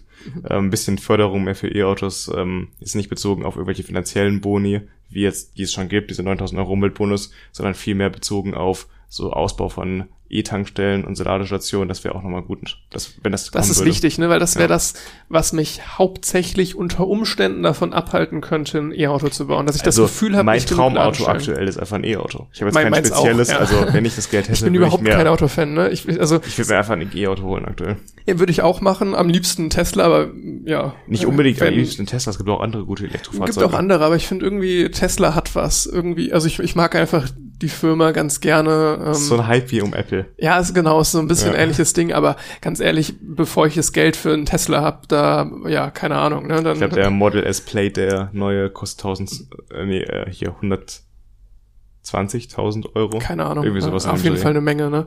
Aber was ganz witzig ist, ich kann mit Autos so gar nichts anfangen, ne? Ich erkenne jetzt kein Auto. Also wenn mich irgendwer nach einer Marke fragt von einem Auto, mhm. äh, oder ich gehe auf der Straße lang und sage, ähm, fragt mich, was ist das für ein Auto? Selbst wenn das jetzt mega bekannt, irgendwie so Volkswagen, was weiß ich, ich erkenne gar nichts. Ich habe keine Ahnung. Ich bin auch so ein Auto nah, so ein bisschen was kenne ich, aber ich bin jetzt auch kein Experte. Mhm. Ja, das ist so, die- so die größte Wissenslücke, glaube ich, jetzt so Autofragen. Keine aber Ahnung. das liegt auch nur daran, weil manche Leute da so fanatisch da drin sind, dass äh, die alles wissen, aber da muss man ja nicht mithalten. Nee, das stimmt, aber selbst so Basics, also jetzt was so Markenzeug angeht, Hm. ne? Äh, jetzt so Es kommt dann spätestens, wenn man sich selbst mal ein Auto kauft, weißt du? wahrscheinlich, ne? Ich krieg so gerade das Auto hin, was jetzt meine Eltern fahren und dementsprechend ja auch nicht gefahren bin. Ähm, Aber boah, Ich habe ja Äh. aktuell selbst auch gar kein Auto. Ich hatte früher eins, das ist nicht über den TÜV gekommen, das war ein bisschen zu alt, ein bisschen zu rostig. ein Ford Fiesta. ich bin, bin jetzt, bis ich ausgezogen bin, dann immer das von meinen Eltern gefahren. Das war insofern auch ganz dankbar, ne? Weil dann muss ich mich da um nichts kümmern. Das ist immer getankt. Schön, ne? ja, ist ganz praktisch. Ne? Apropos, wo wir gerade eben bei Apple waren. Es soll ja auch ein Apple-Auto kommen, ne? Ach, habe ich gar nicht mitbekommen. Ja, es gibt äh, auch Forschungen von Apple an einem Auto. Das stelle ich mir auch lustig vor. Also, das dann auch so ein Herzensding wird, die Leute. Mein ich kann es mir nicht vorstellen, wenn da vorne statt ein Mercedes-Stern so ein Apple, abgemasseter Apfel drauf ist. Ah, das wäre witzig. An der, an wirklich an die Stelle des Mercedes-Stern so dreidimensional der Apfel. Ja, das, das stelle ich mir echt mein komisch vor. iPhone, mein iPad und mein Das ist halt Ica das oder haben sie so einen coolen Namen dafür? perfekt dafür, dass halt Leute ab, weiter in, dieses, in diesen Kosmos abdriften von Apple. Mhm. Also da wirst du wahrscheinlich, da wirst du 100% deine eigenen Charger haben, weißt du, deine eigene Oh, Ladestation. bitte, bitte nicht. Das, Ja. das, das wäre wieder dumm, glaube ich, von Apple. Ich glaube nicht, dass sie das durchsetzen können. Boah, ich glaube schon. Dafür ist E- die E-Mobilität zu weit. Um jetzt einen neuen Charger. ich finde, es braucht ja unbedingt Gesetze dafür, dass alle den gleichen verwenden müssen. Es muss jeder überall tanken können, weil sonst Mhm. äh, wirst du nie auf die äh, Zahl der Ladestationen, Ladesäulen kommen, die du brauchst.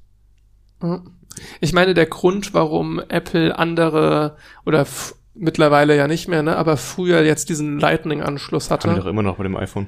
Ähm, ist das nicht einfach USB-C? Nee, nee, nee. Nee, ist immer noch okay. Äh, Das, das lag tatsächlich daran, es, sie haben sich an den Absprachen beteiligt. Also da, da gab es Konferenzen zu, ich weiß nicht genau den Namen, aber wo es jetzt um so Technikstandards ging. Und die Lightning-Technologie war, also die hieß da, keine Ahnung, das hat jetzt irgendeinen speziellen technischen Namen, den ich nicht kenne, aber das, was sich hinter Lightning verbirgt, diese Technologie, die gab es damals schon und die war eindeutig besser. Apple hat darauf gepocht, hey, lass das mal gemeinsam machen. Man hat sich für was anderes entschieden, haben sie gesagt, äh, fuck it, wir machen, wir ziehen es jetzt durch.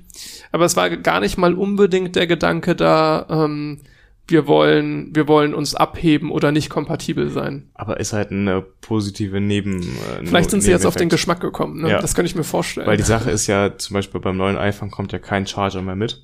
Das heißt, du äh, musst ihn dazu kaufen. Ich glaube, der kostet im Apple Store 50 bis 60 Euro. Das ist dieses Apple-Zubehör, ne? Ja. Boah, gut, diese eine Tastatur, die ist richtig geil. Dieses Magic Keyboard Ja, fürs 300, iPad. 320, 350 bestimmt, ja. eine Tastatur. Ja, so eine Halterung mit Tastatur. Ich, ich habe jetzt ja. tatsächlich zu meiner Schande also 100 Euro für eine Tastatur ausgegeben, was ich eine Menge Geld finde für eine Tastatur. Äh, Also wirklich viel. Es lag halt einfach daran, weil ich so viel am Computer einfach mache, momentan programmieren, tippen ständig, dass ich dachte, so kann man, kann man mal machen. Aber eigentlich 100 Euro für eine Tastatur ist verdammt viel Geld. Und dann 350 für eine Apple-Tastatur. Herzlichen Glückwunsch. Also, Ja, das ist äh, dann das Apple-Geschäftsmodell auch, ne? Damit verdienen die eine Menge Kohle. Gerade auch diese, diese erhöhten Stufen, so das iPad an sich, das iPad Pro jetzt zum Beispiel, ich weiß gar nicht gerade, wie es jetzt, wie teuer es jetzt genau ist, aber 900 Euro oder sowas. okay vom Preis. Also billig kann man Mhm. jetzt auch nicht sagen, Ja. aber okay. Sobald du jetzt aber eine Speicherplatzstufe höher nimmst, das geht ins Geld. Ja, das, das geht ist- richtig ins Geld. Aber das ist eben so der Trick von Apple, so in langsamen Stufen immer weiter den Preis erhöhen. Dann denkst du, das nehme ich noch mit, das nehme ich noch mit. Das machen Autohändler ja nicht anders. Die äh, bieten ja dieses Zubehör, dieses Zubehör an und dann wird der Autopreis immer höher. Aber so klein sind die Stufen nicht. Die sind nur klein die im sind- Prozentualen vom Gesamtpreis. Ja, da halt mal 40, 50 Euro mehr und da auch. Aber jetzt, dass ich 100 oder 200 Euro mehr zahle für 100 Gigabyte mehr Flash-Speicher, das ist, äh, das ist, äh, was den Marktpreis von Flash-Speicher angeht, ein Witz. Also Absolut. Äh, absolute Verarsche fast. Ja. Ich muss sagen, alle, die sich für ein iPad interessieren, ich habe das iPad Air 4, das kam letztes Jahr im Herbst raus. Ähm, das ist im Gegensatz zum Pro ziemlich günstig. Ich glaube, ich habe dafür mit Studentenrabatt 585 Euro gezahlt. Da muss man immer noch dran denken, dass man den Stift dazu kauft. Der kostet nochmal so 110 Euro. Das heißt, dann habe ich insgesamt knapp 700 Euro nur bezahlt. Und das kann so gut wie alles, was das iPad Pro kann. Ähm, es hat äh, zwar keine Face ID, aber der Fingerabdrucksensor funktioniert super. Es hat äh, jetzt auch nur 60 Hertz. Gut, damit muss man halt den großen Abstrich machen gegenüber dem iPad Pro. Aber ansonsten ähm, hat er auch keinen Homebutton mehr. Es ist, sieht aus wie das iPad Pro. Es ist eigentlich ziemlich gut. Ist auch, ist auch wieder dieses, äh, diese Technik-Endverbraucher-Ding habe ich wenig Ahnung von, aber ich meine auch, ähm, ich glaube, eine der, das ist wirklich marginal, die Unterschiede. Ja, was du unter Umständen nicht drin hast, ist so ein äh, 3D-Sensor, so ein Abstandsding, was dir, So ein LiDAR-Scanner. ja, so ein, äh, genau, LiDAR-Scanner, das so heißt es, genau. Das ist braucht- wie das Radar, ja nur auch dass man so Laserimpulse ne? aussendet und dann die Distanz messen kann. Macht lustigerweise Tesla nicht, zum Beispiel für die Autos. Das machen alle anderen Elektro-Fahrzeughersteller oder selbst äh, Leute, die Autos herstellen, die selbst fahren können, dass sie mit LiDAR die Umgebung abscannen. Tesla macht das extra nicht so. Die machen das mit Kameras, die die Umgebung erkennen und dann mit Software das Ganze lösen. Ist ganz interessant. Ja, also da, aber das, das braucht Das man braucht jetzt keine Sau im, im es ist, iPad. es ist eine witzige Spielerei, weil was ich tatsächlich dann machen kann, äh, ich weiß nicht, es kann sein, dass du das sogar auch machen kannst, aber dann funktioniert es deutlich schlechter. Äh, es gibt auch so Umgehungstechniken, dann wie er trotzdem versucht, Tiefe irgendwie zu kriegen. Was ich machen kann, ist so, ein, so eine Maßband-App mir downloaden und dann halte ich mein iPad, habe die Kamera offen, klick an irgendeine Stelle, was ich jetzt im Raum sehe, zum Beispiel eine Tischkante und z- zieh jetzt darüber und dieser Punkt bleibt da und ich kann jetzt so den Tisch vermessen. Das Weil er auch. halt ja. 3D merkt, wo der Punkt gesetzt wurde. Das kannst du auch ein bisschen mit Software machen und Perspektive. Genau, Aber mit. LiDAR geht das natürlich noch deutlich genauer.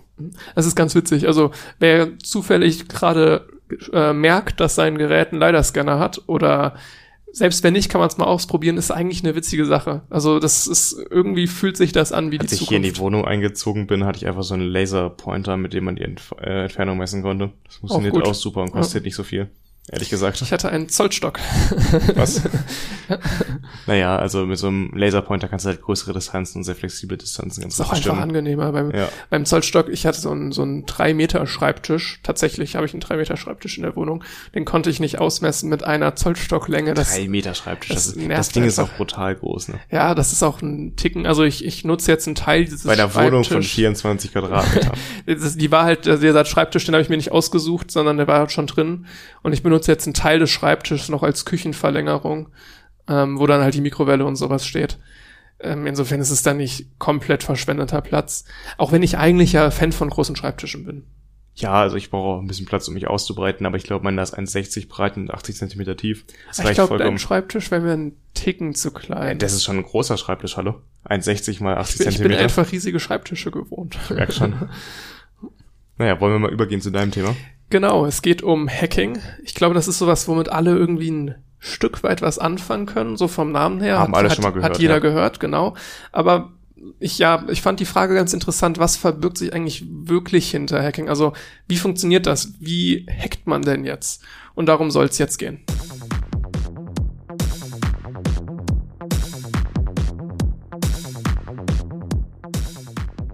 Digitalen Zeitalter ist die Sicherheit von Systemen sehr wichtig. Daten sind zu einer Währung geworden, an denen ein riesiges Interesse besteht. Aber auch Staaten, Organisationen und Unternehmen sorgen sich immer mehr um die Sicherheit ihrer Daten und ihrer relevanten Strukturen im Netz. Das führt zu einem durchgehenden Katz-und-Maus-Spiel zwischen Hackern, die versuchen, neue Lücken zu finden, und den Verantwortlichen, welche diese schnellstmöglich schließen wollen. Aber was ist Hacking überhaupt und wie funktioniert es?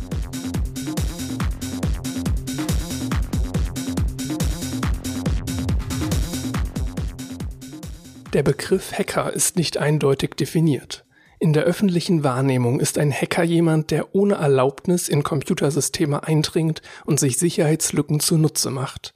Wichtig ist hier aber zu betonen, Hacking muss erstmal nichts Schlechtes sein. Um Sicherheitslücken schließen zu können, muss man nach diesen suchen. Die entscheidende Frage ist, was dann passiert. Meldet man die Lücke und sorgt für ihre Schließung oder versucht man davon zu profitieren?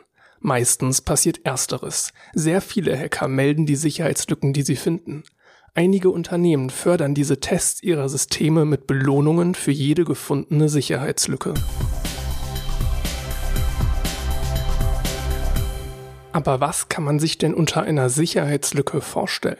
Wonach sucht ein Hacker? Dazu ein aktuelles Beispiel. Die Luca-App soll eigentlich die Kontaktnachverfolgung von Corona-Infizierten vereinfachen. Dazu leitet sie Daten an das Gesundheitsamt weiter. Ist eine Person infiziert, lädt das Gesundheitsamt die Kontaktperson herunter und öffnet sie in Excel.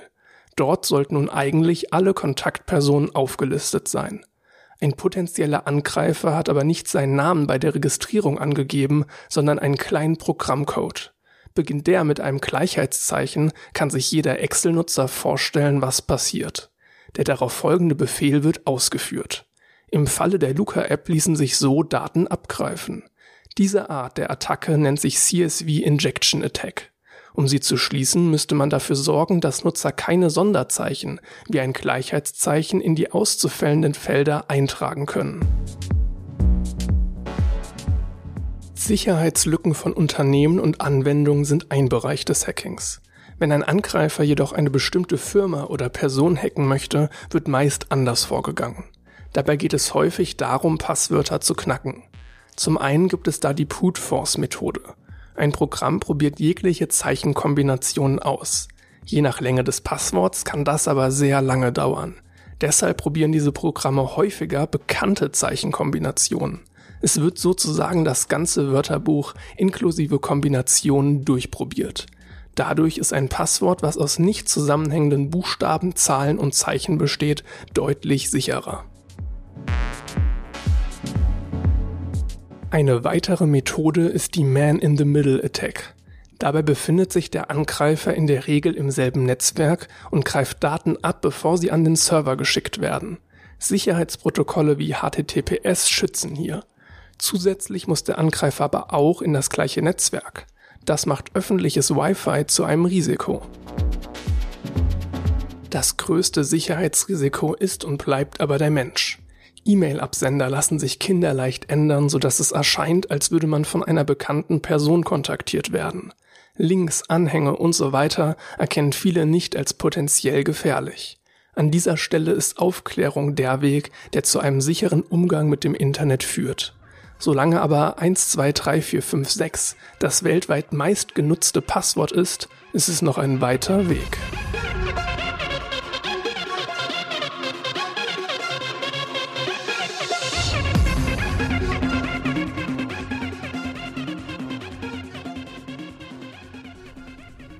Passend zu dem Einspieler hat in den letzten Tagen, beziehungsweise je nachdem man ihr das hört, in der letzten Woche ähm, ein Hackerangriff Schlagzeilen gemacht. Und zwar ging es da um die Fernwartungssoftware VSA von der Firma Kaseya. Wie praktisch dass ja, ich genau war tatsächlich, Hackerangriff. Ich habe den in Auftrag gegeben, genau für diesen Podcast. Vorsichtig, was du sagst.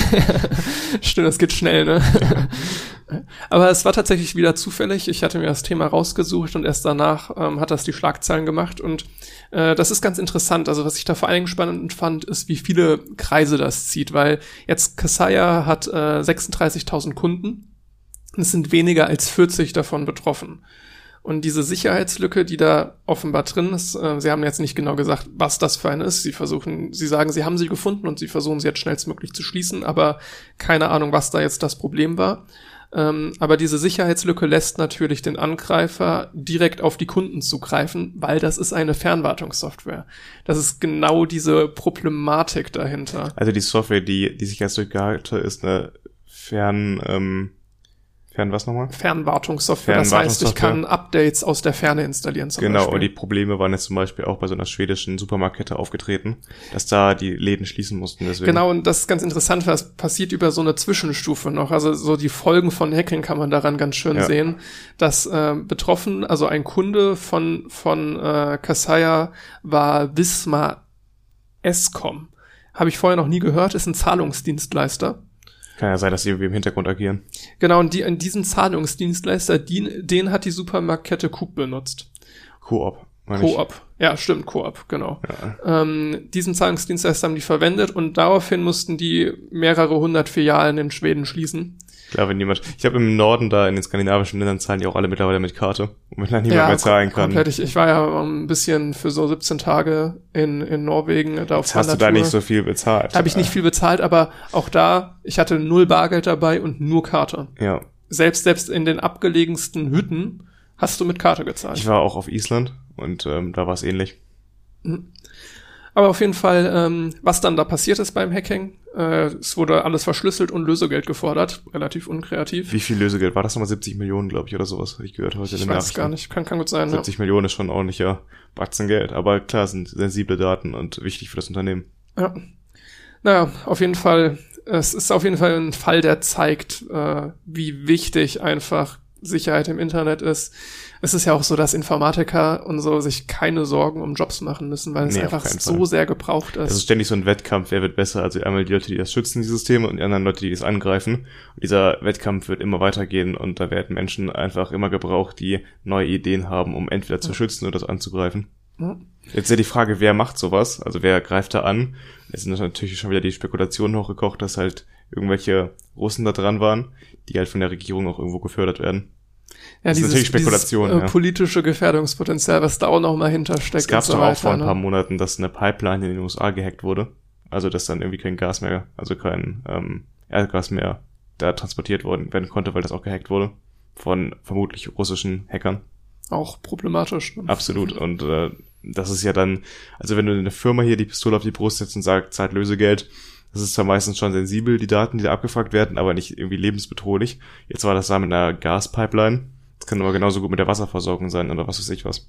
Es gab ja auch mal den Fall, wo jetzt so Krankenhäuser gehackt und verschlüsselt wurden. Ich ja. weiß nicht mehr, wie da genau der Virus hieß. Das hat ja auch ähm, sehr Schlagzeilen gemacht, wo es dann halt wirklich, naja, da war es sogar, glaube ich, noch so, die Person, die das gestartet hatte, das war gar nicht die Absicht, jetzt irgendwie Krankenhäuser zu treffen, aber es hat sich so ein Stück weit verselbstständigt. Ist dann wirklich nicht mehr aus dieser Nummer rausgekommen. Hm. Da ist dann sehr böse geendet alles. Ja, ja also äh, ab diesem Zeitpunkt wird es dann halt wirklich kritisch, da geht es um Leben und Tod. Und ähm, da wären einfach so Sicherheitsvorkehrungen enorm wichtig. Also da muss man noch viel mehr Geld rein investieren eigentlich. Dieses einfach, dieses, äh, so ein Penetrating-Test heißt es tatsächlich, dass du einfach versuchst, in ein System reinzukommen, irgendwie auf alles, alles, was dir einfällt an potenziellen Sicherheitslücken austesten, schlagen die an und äh, dass das Leute machen, die dann die Fehler melden, ist total wichtig. Zum Beispiel der Chaos Computer Club ist dafür relativ bekannt. Auch am Beispiel der Luca-App hat, hat, man das gesehen, dass die das immer wieder kritisieren, weil die halt selbst, äh, ihnen fällt halt immer wieder so Fehler auf. Mir ist es auch aufgefallen, ich hatte einen Vortrag gesehen vom Chaos Computer Club über Gesundheitsakten. Der war auch ganz gut. Da haben die nämlich auch das System versucht zu hacken und dann eben die Schwachstellen erkannt, das gemeldet und nachdem das halt behoben wurde, dann öffentlich gemacht. Also das ist eigentlich das richtige Vorgehen. Ja, ja, genau. Ähm, inoffiziell ist der Chaos Computer Club in Deutschland sowas wie die Datenschutzinstanz. Das stimmt traurig, aber wahr. Ja, ne? ist wirklich so. Also es gibt kaum, also es gibt eigentlich niemanden, der da so eine Kompetenz auf dem Gebiet hat. Die werden auch häufiger mal für irgendwelche. Die werden auch von Regierungen befragt. befragt genau, ja. das passiert schon, aber es gibt ja. ja. so ein Bundesamt für Datenschutz und IT-Sicherheit. Was machen die eigentlich beruflich? Ja, ja irgendwie hört man von denen nicht so viel. Ich habe heute Morgen in den Nachrichten halt zu diesem Hack am Wochenende was darüber gehört auch, also von denen, weil halt deutsche Firmen sich an die wenden erstmal, wenn sie merken, dass halt Personendaten betroffen sind in ihren Datenbanken. Dass sie sich halt an die melden, damit die die Sachen, die Schäden erstmal sammeln können und gucken, ja, wo, was, wo ist Schaden angerichtet worden, welche Leute müssen informiert werden. Wie so geht man damit weiter um? ja. ja, genau, so als ähm, Sammelpunkt ist es schon ganz wichtig und auch ganz gut, die, die Arbeit, die die machen. Nur man bekommt selten von denen was mit, wenn es darum geht, um Vorsorge, um äh, Sicherheitsvorkehrungen, die man trifft. Da äh, machen die gefühlt relativ wenig. Das, worum wir so gerade reden, ist das technisch versierte Hacking, würde ich sagen. Also da musst du Ahnung haben, was jetzt in welcher Datei liegt, Programmiercode ähm, und so weiter. Ja. So typische, jetzt nur, um mal zu zeigen, dass man da Ahnung haben muss, ist sowas, dass Passwörter fälscht, also obwohl es eigentlich jeder wissen sollte, dass man das nicht macht, lokal gespeichert werden und nicht irgendwie online abgegriffen. Das hat dann zur Folge, dass wenn sich jemand irgendwie einen Quellcode anschaut, dann auf einmal da das Passwort drin steht. Das sind so Standardfehler. Aber die zu finden, äh, musst du halt auch irgendwie Ahnung haben, was du tust. Beispielsweise wurde letztens die ähm, Seite der Titanic gehackt. Die Titanic ist ja so ein Satire-Magazin. Die wurde von Leuten, ich meine, die sich als Anonymous betitelt haben, gehackt. Und äh, da stand in dem Erklärungstext, der dann auf der Website veröffentlicht wurde, auch, dass da jemand die Passwörter im Klartext abgespeichert hat. Das, ja. ist, das ist so ein, wirklich so ein Standardding, ne? Ähm, und dann gibt es noch die, wie im Einspieler auch erwähnt, ne, die langweiligere Art von Hacken, und zwar, wo man jetzt auf menschliche Fehler eingeht. Das ist ja der größte Scam, wo Leute sagen, oh nein, ich wurde gehackt und dabei ja. vergeben die einfach scheiß Passwörter. Oder auch Leute, die sich als Hacker bezeichnen, also irgendwo mag es ja, ja. zutreffen, aber die dann halt eine E-Mail verschickt haben mit, keine Ahnung, ähm, einfach eine E-Mail registriert, die, wo ein Rechtschreibfehler drin ist und die so klingt, wie was man kennt. Krasses Hacking. ich meine einfach die Leute, die dann sagen, sie wurden gehackt, das ist dann meistens einer von zwei Fällen. Entweder die sind auf der Phishing-E-Mail reingefallen oder sie haben einfach ein verdammt schlechtes Passwort vergeben und dieses Passwort in Kombination mit der E-Mail-Adresse auch bei all ihren Accounts vergeben. Das heißt, wenn das einmal geknackt wurde, dann probiert der Hacker das auch auf anderen Websites diese Kombination aus Passwort und E-Mail nochmal aus. Und wenn du überall das gleiche hast, dann ist er dann überall drin. Also sowas eignet sich halt, äh, dieses menschliche Fehler ausnutzen eignet sich wunderbar, wenn du jemanden auf dem Kicker hast. Ja. Ähm, weil ich würde jetzt ja nicht anfangen, wenn ich jetzt äh, Jan hacken möchte, würde ich ja nicht anfangen, ja, welche Antivirensoftware verwendet der und kann ich mich in diese Antivirensoftware reinhacken? Das also kann man machen, ne? Herzlichen Glückwunsch, wenn du es schaffst. Ist Aber gut, ähm, es ist jetzt mal nicht der naheliegende Weg, wenn ich jetzt genau weiß, wen ich hacken möchte. Und an dieser Stelle würde ich kurz etwas ausschweifen. Und zwar Jan, weißt du, was die Übersetzung von Dolus ist? Dolus? Ja, das Latein. Nee, ich habe kein Latein. Okay, ich lese kurz nämlich eine E-Mail vor. Hallo Jan wir haben momentan bei einigen Kunden Probleme mit dem den Zahlungsstatus abzufragen. Bitte melden Sie sich im Laufe der Woche telefonisch bei uns. Ansonsten werden wir Sie nächste Woche unter der bei der Registrierung angegebenen Telefonnummer versuchen zu kontaktieren. Wir bitten die Unannehmlichkeiten zu entschuldigen. Sven Dolos, Podigy Billing Team. Podigy, E-Mail kommt mir bekannt vor. Podigy ist unser Podcast-Hoster. Ja. Äh, und versendet wurde diese E-Mail von billing at podigy.com. Und ich äh, halte Jan noch mal kurz hin. Ähm, es ist kein Rechtschreibfehler drin. Ich nehme es mal kurz in die Hand, das kann ich so schlecht lesen. Es ist kein Rechtschreibfehler in der E-Mail, also es ist wirklich billing at podigy.com. Ja, tatsächlich. Und äh, das hatte ich äh, vor der Aufnahme heute gemacht an uns. Also wir haben eine gemeinsame E-Mail-Adresse für die Podcast-Belange. wow, okay. Ähm, es, es, ich habe die eben Max vorgelesen, habe ihn gefragt, so, yo, hast du die E-Mail schon gesehen? Und er so, nee, habe ich jetzt noch nicht gesehen. Lass uns das später mal anrufen. ich hätte mal darauf bestehen sollen, dass wir da sofort anrufen. ich hatte kurz überlegt, ob du vielleicht durch das Thema, was worüber wir nee, jetzt reden, nicht. aber äh, ich, mir wäre es wahrscheinlich auch nicht aufgefallen. Aber meine Schauspielkünste oder on point. Wahnsinn. Ähm, okay, das überrascht mich jetzt gerade wirklich. nee, genau, ich hatte es ich hatte es jetzt vor der Aufnahme mal ausprobiert. Das Ganze nennt sich E-Mail-Spoofing. Mhm, und was man ja. ähm, sich dazu Wow, ich habe Max sogar noch gesagt, als ich ihm die E-Mail gezeigt habe, schau mal, die haben echt kein schönes Design für ihre E-Mails. ja, ich, ich, dachte, daran fällt spätestens auf, weil ich hatte natürlich die Podigy. das war einfach so eine Plaintext-E-Mail ja, ohne HTML. Ich, ich, ich war auch echt mega gestresst vorher noch, als ich noch was rausgesucht habe für einen Podcast und äh, dann dachte ich mir, das wäre eine witzige Idee, wenn ich das noch schnell mache. Da, da fange ich jetzt nicht an mit HTML irgendwie eine. ich, hatte halt die Vorlagen von Podigy, ne? das heißt, ich wusste auch, die versenden auch unter Billing at podigy.com. Ja. Ähm, wir das, haben schon mal E-Mails von überhaupt nicht komisch vor. Wir haben schon mal E-Mails von denen bekommen unter dieser E-Mail-Adresse. Äh, ich wusste auch, dass die immer ähm, dann Podigy Team als Absendername da stehen haben und so weiter.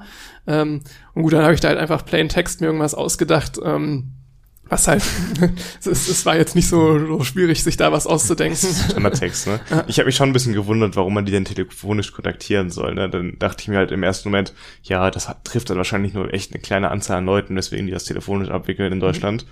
Aber weil ab bei allen konnte ich es mir nicht vorstellen, das wären nur zu viele Leute. Was, was ich da halt faszinierend finde, weil das wäre mir auch so gegangen, ne? Also da äh, wäre da jetzt ein Link gewesen, ich hätte da wahrscheinlich drauf geklickt. Boah, es ist, wir hatten ja letztens schon mal darüber gesprochen, dass wir von der RWTH so eine Test-E-Mail bekommen haben, wo es darum ging, hey, da ist ein Video von dir, was rumgeht auf YouTube und da sieht man dich drauf, klick mal doch darauf. Bei, bei sowas hätte ich nicht drauf geklickt. Nee, da habe ich auch nicht drauf ne? geklickt, weil ich ähm, mir dachte, die so kenne ich e nicht, die Person, oh, irgendwelche, ja. irgendwelche, eine Person, die ich nicht kenne, da klicke ich doch nicht drauf.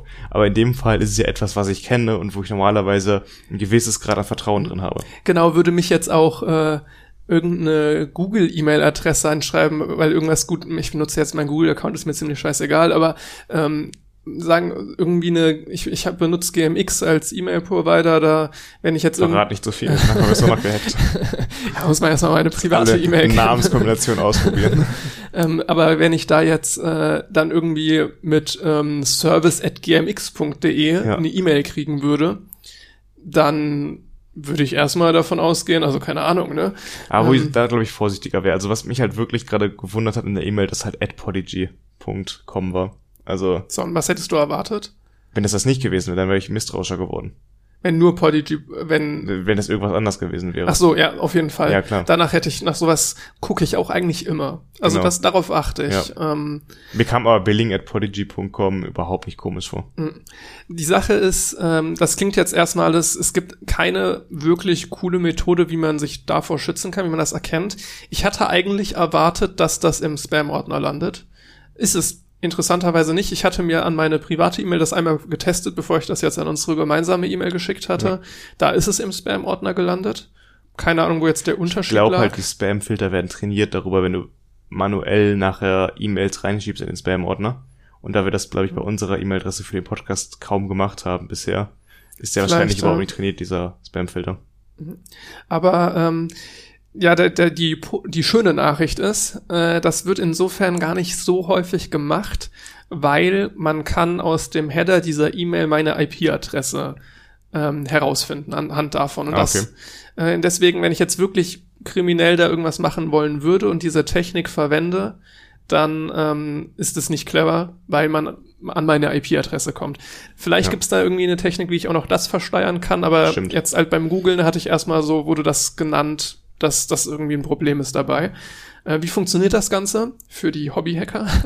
ähm, man weiß ja nie, wann man es mal braucht. Ja, genau. Ne? Also. Du möchtest von irgendwem den Ruf zerstören.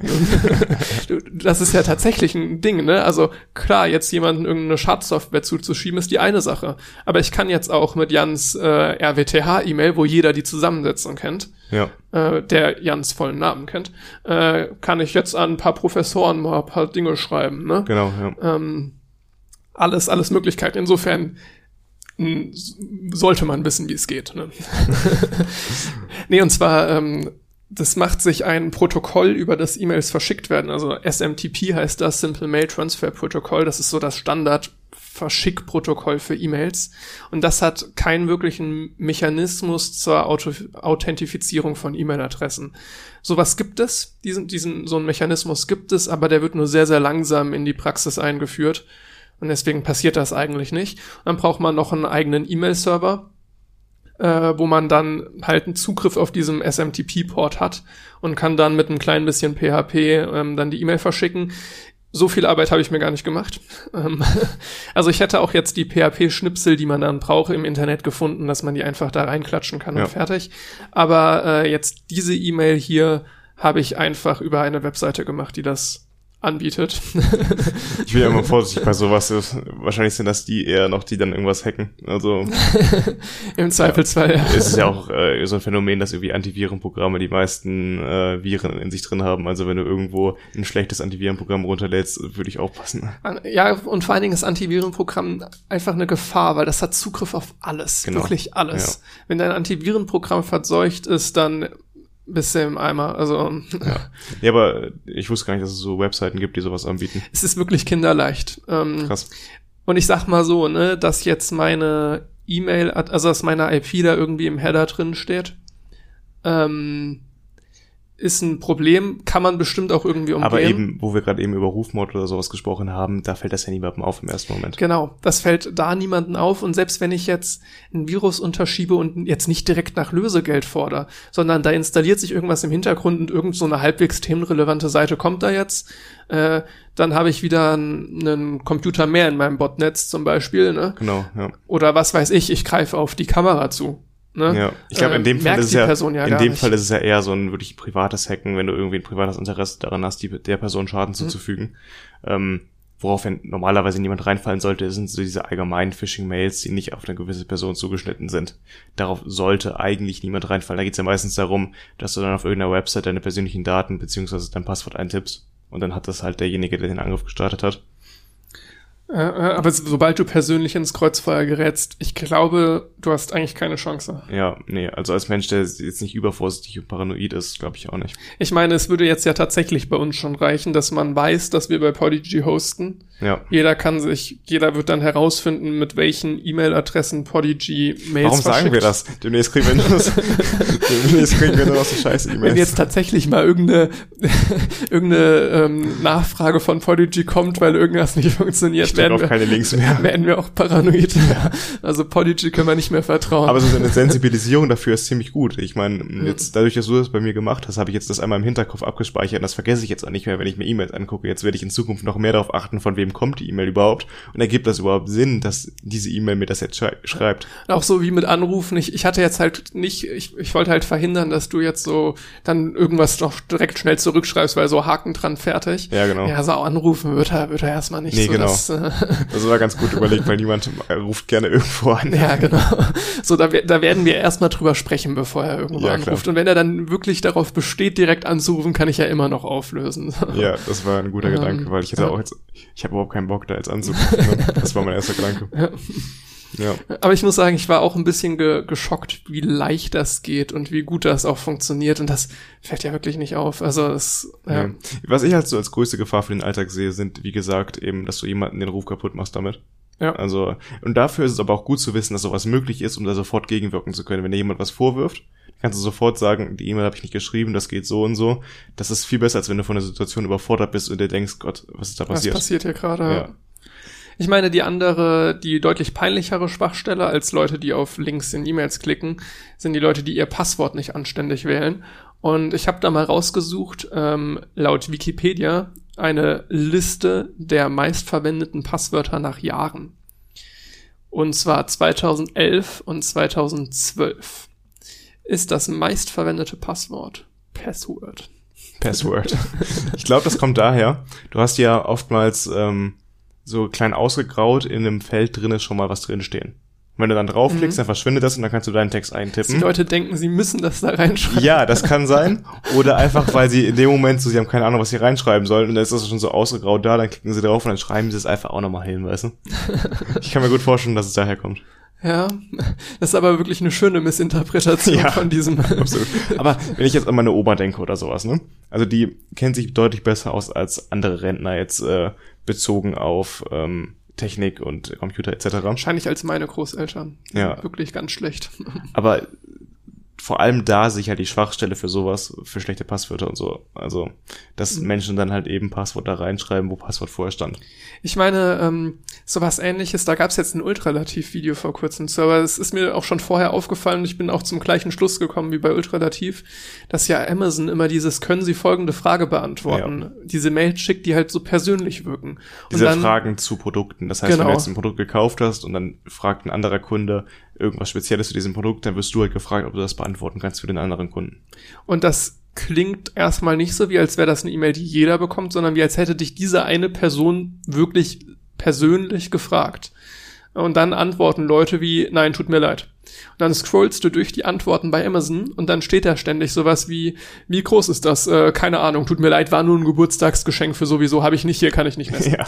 Dann was, was geht gerade schief bei den Leuten? Aber das hat so Missverständnisse, weil man halt ähm, über die Vorgänge im Hintergrund halt nicht aufgeklärt ist und nicht weiß, was da eigentlich mit gemeint ist. 2013, 2014, 2015, 2016, 2017, Rekordverdächtig. 2018 und 2019. Ich hätte vorher einmal gucken sollen, ob es in jedem Jahr was in dieser Tabelle ist. War es jedes Mal 1, 2, 3, 4, 5, 6. Warum jetzt genau bis sechs? Weiß ich nicht. Vielleicht wahrscheinlich, weil viele Seiten halt dann mindestens sechs Zeichen Stimmt, verlangen. ja, bestimmt, Ja. bestimmt deswegen, ja.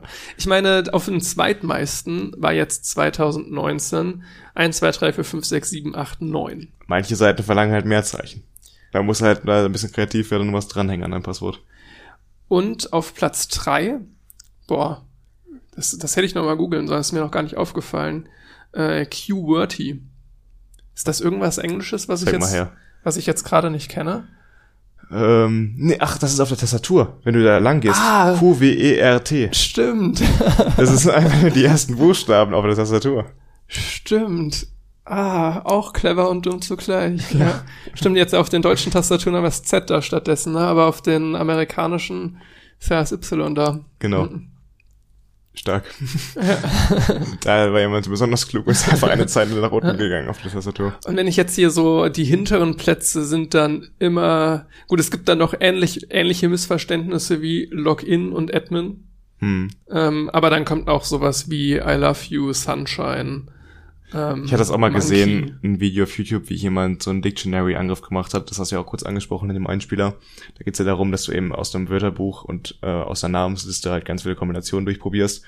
Und wie schnell das geht, ne? Derjenige in dem Video hat dann nachher noch ein paar Passwörter von der Seite gezeigt, die er geknackt hat. Und ähm, ohne jetzt personenbezogen, sondern einfach nur die Passwörter gezeigt. Es war ganz oft ein Kindes Kindername und dann halt vier äh, Zahlen noch dahinter, wahrscheinlich ein Geburtsdatum oder eine Jahreszahl oder sowas. Und äh, das kommt so häufig vor. Also ein Name und dann Geburtsdatum dahinter. Man sollte immer, wenn man Zahlen benutzt, sollte man mindestens fünf, sechs Zahlen benutzen, weil vier Zahlen werden alle einmal durchprobiert, weil das meistens halt genutzt wird als Geburtsdatum oder äh, ein Geburtsjahr. Wahrscheinlich ist man dann sogar schon mit fünf ein gutes Stück mehr geschützt, Genau. ne, als mit vier. Weil fünf Zahlen, warum solltest du fünf Zahlen eingeben? Tatsächlich, was ich meistens mache, ich generiere mir einfach ein Passwort und benutze dann halt einen Passwortmanager. Heißt auch unter Umständen, das ist ähnlich wie jetzt bei meinem Antivirenprogramm, ne? Hm. Äh, kann so ein Passwortmanager dann auch wieder ein Sicherheitsrisiko sein. So ein Single Point of Failure, ne? Ja, genau, ein Stück weit, aber die Wahrscheinlichkeit ist trotzdem, also ich glaube, es bietet trotzdem, also sonst würde ich es nicht machen, aber ich, kam jetzt so in meiner Abwägung dazu, dass es der ich größere Schutz ist. mittlerweile auch mal einen anlegen, weil ich es einfach zu stressig finde, mir für jede Seite ein neues Passwort auszudenken, weil ich extra darauf achte, nicht zweimal das gleiche Passwort zu benutzen. Die Sache ist, ich mache das aktuell so, ich schreibe mir die Passwörter auf Papier auf mit dem Code, den ich mir ausgedacht habe. Also die sind verschlüsselt, stehen die bei mir auf, äh, auf dem Zettel. Das ist natürlich auf Dauer einfach unglaublich viel Aufwand, weil ich da mittlerweile, weiß ich nicht, 30 Passwörter habe. Und das ist einfach anstrengend. Jetzt meinen Passwortmanager, den überführe ich ins, ins Analoge auch regelmäßig, weil ich halt Angst habe, dass der vielleicht irgendwie mal abschmiert, sonst was. Und dann habe ich ja wirklich gar kein Passwort mehr. Ich komme in meinen E-Mail-Account nicht mehr rein. Ne? Das ist das Wichtigste. Ähm, auch generell nochmal, ähm, das wichtigste Passwort, was man hat, ist das des E-Mails, Ja. E-Mail-Accounts, Habe ich auch weil mit man Abstand damit, das längste. weil man damit ja alle Passwörter zurücksetzen kann auf allen Seiten. Was ich manchmal mache, ist, dass ich ein, das ist gar nicht sonderlich kurz, aber dass ich ein Passwort mehrfach verwende für Seiten, die mir egal sind, wo ich mir denke, wenn mich da Aber- jemand hackt, In dem Moment darf, darfst du diese Passwort ähm, nur auch nur für andere E-Mail-Kombination benutzen. nicht für was Wichtiges benutzen. ähm, beziehungsweise ich, ich darf dann, also gut, ich kann die E-Mail-Passwort-Kombination schon, also ich darf mein E-Mail-Passwort nicht so einfach halten. Genau, und auch nicht ähm, noch, also du da kannst natürlich bei zehn unwichtigen Seiten benutzen, dieses Passwort, aber nicht bei einer wichtigen Sache. Genau, genau. Weil das wird dann enorm schwach. Das ist auch der Plan dahinter. Also ich habe quasi ein Passwort für alles, wo ich mir denke, das kann man, darf man hacken. Keine Ahnung, jetzt irgendwie so ein Overleaf-Account hatte ich mal gemacht. Das ist, wo man so ähm, Latex-Code schreiben kann. Ja. Ich mir dachte so, jo, wenn sich da jemand reinhackt, wenn ich jetzt irgendwann mal meine Bachelorarbeit in dieser Software schreiben sollte, dann werde ich mir einen anderen Account machen. Ne? Aber äh, jetzt, wenn ich da irgendwie mal zwei Zeilen irgendwas rumprobiere, ähm, komplett egal, ob da Ja. jetzt jemand sich reinhackt oder nicht. Dazu würde ich ganz gerne noch eine Seite empfehlen, die verlinken wir auch mal unten. Have I Be Pawned? Das ist eine Seite, wo man seine E-Mail-Adresse eingeben kann und dann checkt das in Datenbanken durch, ob das bei einem Hack schon mal ähm, irgendwo auf einer Seite offengelegt wurde, diese E-Mail mit einer Passwortkombination. Da kann man nachschauen, ob das, diese E-Mail mal irgendwo aufgetaucht ist. Das ist sinnvoll, gerade jetzt so für die Haupt-E-Mail-Adressen. Ja. Dann sieht man nämlich, wenn du auf dieser Seite, die da gehackt wurde, mal ein Passwort benutzt hast, was du auch woanders benutzt hast, dann solltest du das schleunigst ändern. Das stimmt. ja. Beziehungsweise alle wichtigen Sachen davon entfernen von der Seite. Ja, ich hatte es jetzt auch, als ich jetzt zum Passwortmanager gewechselt bin, habe ich auch quasi jedes Passwort einmal geändert. Weil vorher, ja, ich war tatsächlich jemand, der eher immer gleiche verwendet hat. Ja. Ähm, dafür Gott, war das ewig- eine sehr, sehr lang. Ich habe über Ewigkeiten ein richtig schlechtes Passwort für meine E-Mail benutzt, weil ich dieses E-Mail-Konto, glaube ich, mit 2000, also mit 11, so 2011 angelegt habe. Ja, mir Und ähnlich. da habe ich mir kein gutes Passwort ausgedacht. Ja, gleich ist bei mir. Ja. Mit, mittlerweile habe ich aber auch eine ganz andere E-Mail-Adresse Ja. als damals noch. Ja. Noch ein ganz lustiger Fun-Fact, als Max mir das Thema geschickt hat, was er machen möchte, ähm, also zum Thema Hacking, kam kurz danach am Freitagabend oder was Samstagabend, irgendwie sowas, äh, eine Push-Benachrichtigung auf mein Handy von der Formel 1 App der offiziellen. Hm, I should check my security. Punkt, Punkt, Punkt. ähm, da hat wohl jemand die Formel 1 App gehackt und hat dann Push-Benachrichtigungen an alle Besitzer rausgeschickt. Äh, das ging dann auch auf Twitter rum, dass ganz, ganz viele Leute diese Push-Benachrichtigung bekommen haben. Ja, immerhin haben sie nichts Schlimmes damit angestellt. Ich weiß ich nicht, also was da noch passiert ist. Ich habe das Ja, jetzt aber dann, dann machst du wahrscheinlich, wenn du jetzt irgendwie sonderlich viel kriminelle Energie hast, dann machst du nicht so eine Nee, Push-Benachrichtigung. das stimmt. oder? Das war, glaube ich, einfach nur, um Ja. Spaß zu haben, ein bisschen. Genau, ein bisschen Spaß und dann kannst du denen hoffentlich dann die Sicherheitslücke Lücke geben. Ja, genau. Aber wahrscheinlich im meisten, in den meisten Fällen ist es ja dann ja wirklich, dass jemand, ein Mitarbeiter ein schlechtes Passwort hatte. Wie gesagt, ne, in der Regel menschliches Versagen. Ja. Ähm, aber jetzt auch, ich muss, ich muss, ich finde das eigentlich spannend. Ich würde mich auch eigentlich gerne mehr damit beschäftigen, so mit Hacking. Aber du musst halt schauen, ne, du kannst jetzt nicht einfach wie wild anfangen, irgendwelche Unternehmen zu hacken. Die sind ihnen häufig dankbar, wenn du jetzt da wirklich eine Sicherheitslücke findest. Aber das bezieht sich dann jetzt wirklich auf das intelligente Hacken, Hacking, ne? Jetzt, da freut sich keiner, wenn ich irgendeine Brute Force Attacke starte und einmal den Server zum Abschmieren bringe. ähm, also, Es gibt ja oftmals auch mittlerweile Schutzmechanismen davor, zum Beispiel ähm, diese Capture-Boxen, wo du dann anklicken musst, ist das jetzt noch eine Ampel oder ist es keine Ampel mehr?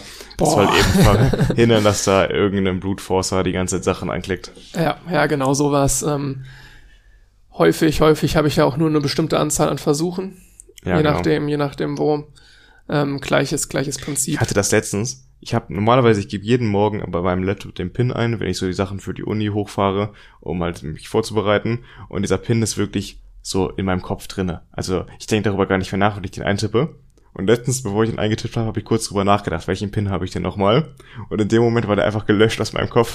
Wirklich, ich gebe den dafür ein halbes Jahr jeden Morgen ein. Der ist sowas von in der Bewegung drinne. Und dann muss ich den PC drei, vier Mal neu starten, bis ich das hasse, dieses, diesen Pin. Ja, das, Ich das kam mir so dumm vor. So was ähnliches hatte ich schon mal im, im Supermarkt. Mit, äh, es war zum Glück an einer der Schnellkassen, Ja. wo jetzt keine Schlange ist und wo ich niemanden blockiere, also wo ich wirklich eine halbe Stunde stehen darf und nachdenken kann. Aber tatsächlich, ich wohne so dicht an einem Supermarkt, dass ich jeden Morgen einkaufen gehe, weil Das es kann ich auch null nachvollziehen. Ich gehe so alle drei, vier Tage maximal. Also ich wirklich jeden Morgen gehe ich einkaufen, weil es ist eine Sache von einer Viertelstunde. Ich muss mir keine Gedanken Also machen. der Weg ich muss ist eine planen. Minute. Ja, der Weg ist eine Minute und dann hast du halt in den Niederlanden noch Schnellkassen. Das heißt, ich muss nicht Schlange stehen. Wenn ich weiß, was ich haben möchte, bin ich in der Regel in einer Minute aus dem Laden raus, eine Minute Fußweg, drei Minuten Ende. Ja. Insofern bietet sich das an. Und da, also halt wichtig, jeden Morgen tippe ich meinen PIN ein. Ja. Und an einem Morgen stehe ich da und denk zu viel drüber nach Kenn ich, und ja. mir fällt der Pin nicht ein. Man darf nicht drüber nachdenken, man muss einfach die Bewegung machen, wie immer. ja. Und es ist, ich habe es dann irgendwann noch herausgefunden, das war schon echt unangenehm. Also, Kenn ich, ja. Der Pin ist mir zum Glück noch nie passiert. es ist ja auch nochmal ein gutes Stück kürzer. ne? Es sind vier Ziffern. Also, Ja, im Laptop habe ich auch nur vier Ziffern. na gut, stimmt. Ja. Ja. Äh, hier, Microsoft hat mich irgendwann mal gezwungen, den anzulegen und dann habe ich es gemacht. Wer sich sonst noch für Hacking interessiert, was ich immer empfehlen kann, so ganz im Generellen, ich denke, das ist auch gar nicht sinnvoll, jetzt einen Link unbedingt in die Shownotes zu tun, aber das sind die ähm, Vorträge, die jetzt manchmal auf den Konferenzen des Chaos Computer Clubs gehalten Ja, werden. absolut. Ähm, da gibt's immer mal wieder sehr, sehr schöne Vorträge auch zum Thema, zum Thema Hacking, wo Da kann ich ganz persönlich nochmal ans Herz legen, was ich eben erwähnt habe. All your Gesundheitsakten belongs to us. Stimmt, genau. Ja, das ist wirklich vielleicht können wir da auch den Link reinpacken, Ja. das ist vielleicht ganz schön. Aber gibt's auch noch deutlich mehr. Ich habe noch leider auch den Namen nicht mehr im Kopf. Ich weiß gar nicht, ob ich den jetzt nochmal finden würde, äh, wo sich jemand in äh, erklärt, wie er sich Schritt für Schritt in eine Bank reingehackt hat. Also auch im Nachhinein Sicherheitslücke gemeldet, bereits geschlossen und dann hält er diesen Vortrag, äh, wo er halt zeigt, war auch der Fall, dass das Passwort lokal gespeichert war Ja. ähm, und zeigt das dann sehr, sehr schön auf und die, gerade diese Hacking-Vorträge sind häufig sehr, sehr witzig, weil das halt, naja, Im Nachhinein ist es immer dumm, ne? genau, also ich es glaub, sind dumme Fehler häufig Ja. und das kann man sehr witzig dann verpacken und dann glaub, kannst du noch man die nennt es- Reaktion der Firmen. Ich glaube, man nennt es schwarzen Schwan, etwas, was sehr selten auftritt, einen starken Einfluss hat. Aber im Nachhinein hätte man es kaum sehen. Also das ist eigentlich ein Hackerangriff. Und was dann immer noch spannend ist, ist, wenn sie so beleuchten, wie dann die Firmen drauf reagieren. Also, Ja. ähm, ja, Da ist die Luca-App ja wirklich ein schlechtes Beispiel. richtig, richtig. Also schlecht. zum Beispiel das, was du auch im Einspieler erwähnt hast, dass man äh, in den Excel-Tabellen da alles eingeben konnte für den Namen. Das, darauf wurden die sogar vorher hingewiesen, haben es nicht behoben und dann ist das passiert. Also das ist wirklich ein Problem, was äh, Unternehmen haben, die das nicht wirklich angehen. Du musst als Unternehmen auf sowas hören. Bei der Luca-App gibt's zig Sicherheitslücken. Die Liste ist elendlang. Ja. Also es, es gab da einen von jemandem vom Chaos Computer Club, einen ähm, Thread auf Twitter, wo er wirklich alle Probleme mit dieser App aufzählt und sie hat schon über 100 Einträge von ihm da. Also es ist wirklich Und trotzdem wird das von Datenschutzbeauftragten aus den Landesregierungen immer noch empfohlen. Ich war im und Sommer, und so weiter. Ich war im Sommer im Urlaub in Schleswig-Holstein und da wird das sehr gepusht. Ich habe die persönlich nicht. Ich habe mich immer auf diesen Zetteln eingetragen, aber dann auch neben mir am Tisch ein älteres Ehepaar sagt dann, ja, also natürlich haben wir die Luca-App, ne? Und wenn das natürlich empfohlen wird vom Datenschutzbeauftragten der Regierung, dann äh, selbstverständlich macht man das. Aber solche Unverantwortlichkeit, dass man Leuten das empfiehlt, obwohl es eigentlich enorme Schwächen hat. Und auch nicht die beste Lösung ist und sowas. Nein. Ne? Da gab es ja auch ähm, manche ähm, Regionen, ich weiß nicht, ob es jetzt Kommunen waren oder Länder, die da auch Fördergelder und so reingesteckt haben, ohne dass es da Ausschreibungen gab Ja. und so, weil musste halt schnell gehen, klar, aber da, damit kannst du ja nicht so einen Jetzt Idiotenverein höre ich jedes Mal dann, oh nein, jetzt trägst du es ja auf dem Zettel ein, das kann ja auch jeder einsehen. Natürlich, aber das ist nicht so schnell vervielfältigbar, wie halt eine Datei, die online einmal äh, zur Verfügung gestellt wird für jeden. Und du, du kriegst nicht alles gleichzeitig als Hacker. Genau. Ne? Du hast, es ist halt ein unglaublicher Aufwand, sich die Zettel zu besorgen, da irgendwie vielleicht abzufotografieren von den tausend Leuten, die in dem Restaurant waren, um dann äh, daraus irgendwie interessante Sachen für Einzelpersonen abzuleiten. Da kann ich als Hacker einmal quer durch Deutschland an jedem Lokal vorbeifahren, äh, um die Zettel einzusammeln, während ich mit der Luca-App einmal ein scheiß Gleichheitszeichen bei ja, meinem wenn du- Namen eingebe und dann habe ich alle. Wenn du eine große Liste hast mit Namen, kannst du einfach mal in die Suchzeile eingeben und die Namen, die du haben willst, raussuchen. Oder nach irgendwelchen statistischen Sachen auswerten und daraus Daten gewinnen, während das auf Zetteln nicht geht. Das ist der große Vorteil, den Zettel dann doch immer noch gegenüber der Luca-App haben. Oder man bemüht sich, also ich, ich glaube ja sogar, dass eine App-Lösung da geht und auch gut geht, aber Die Corona-Warn-App ist ja auch sowas. Du kannst dich ja auch einchecken irgendwo, wenn du da hingehst. Und wenn jemand da infiziert war, dann kriegst du eine Push-Benachrichtigung, aber eben nicht die, das Gesundheitsamt. Und das Ganze ist deutlich, da, also auch dadurch, ne, deutlich sicherer, was jetzt Datenschutz angeht. Also natürlich ist das dann in der Verantwortung der Person selbst, sich zu melden, einen Test zu machen, etc., um damit verantwortlich umzugehen, weil das Gesundheitsamt das nicht mehr kontrollieren kann. Aber wenn wir mal ehrlich sind, das Gesundheitsamt achtet eh nicht auf jeden, der jetzt irgendwie Kontakt zu einem Infizierten hatte, so genau. Zum Beispiel ein Kommilitone von uns hatte auch Kontakt zu einem Infizierten, jetzt zwei Wochen in Quarantäne. Das kontrolliert niemand. Der wird einmal zwischendurch angerufen, ob er dann noch in Quarantäne ist und das war's. Das heißt, äh, ob die Leute sich jetzt eigenständig dann nach einer Push-Benachrichtigung von der Corona-Warn-App melden oder ob die Daten, die Personendaten an das Gesundheitsamt übermittelt werden, so einen großen Unterschied in der Praxis macht das nicht. Am Ende kommst du um die Eigenverantwortung nicht drum herum. Genau. Und dann kann man es auch direkt so machen mit mehr Datenschutz. Ich denke, Eigenverantwortung ist ein schöner Schlusspunkt für das Thema. Ja. Und dann leiten wir über zum Studiumsteil.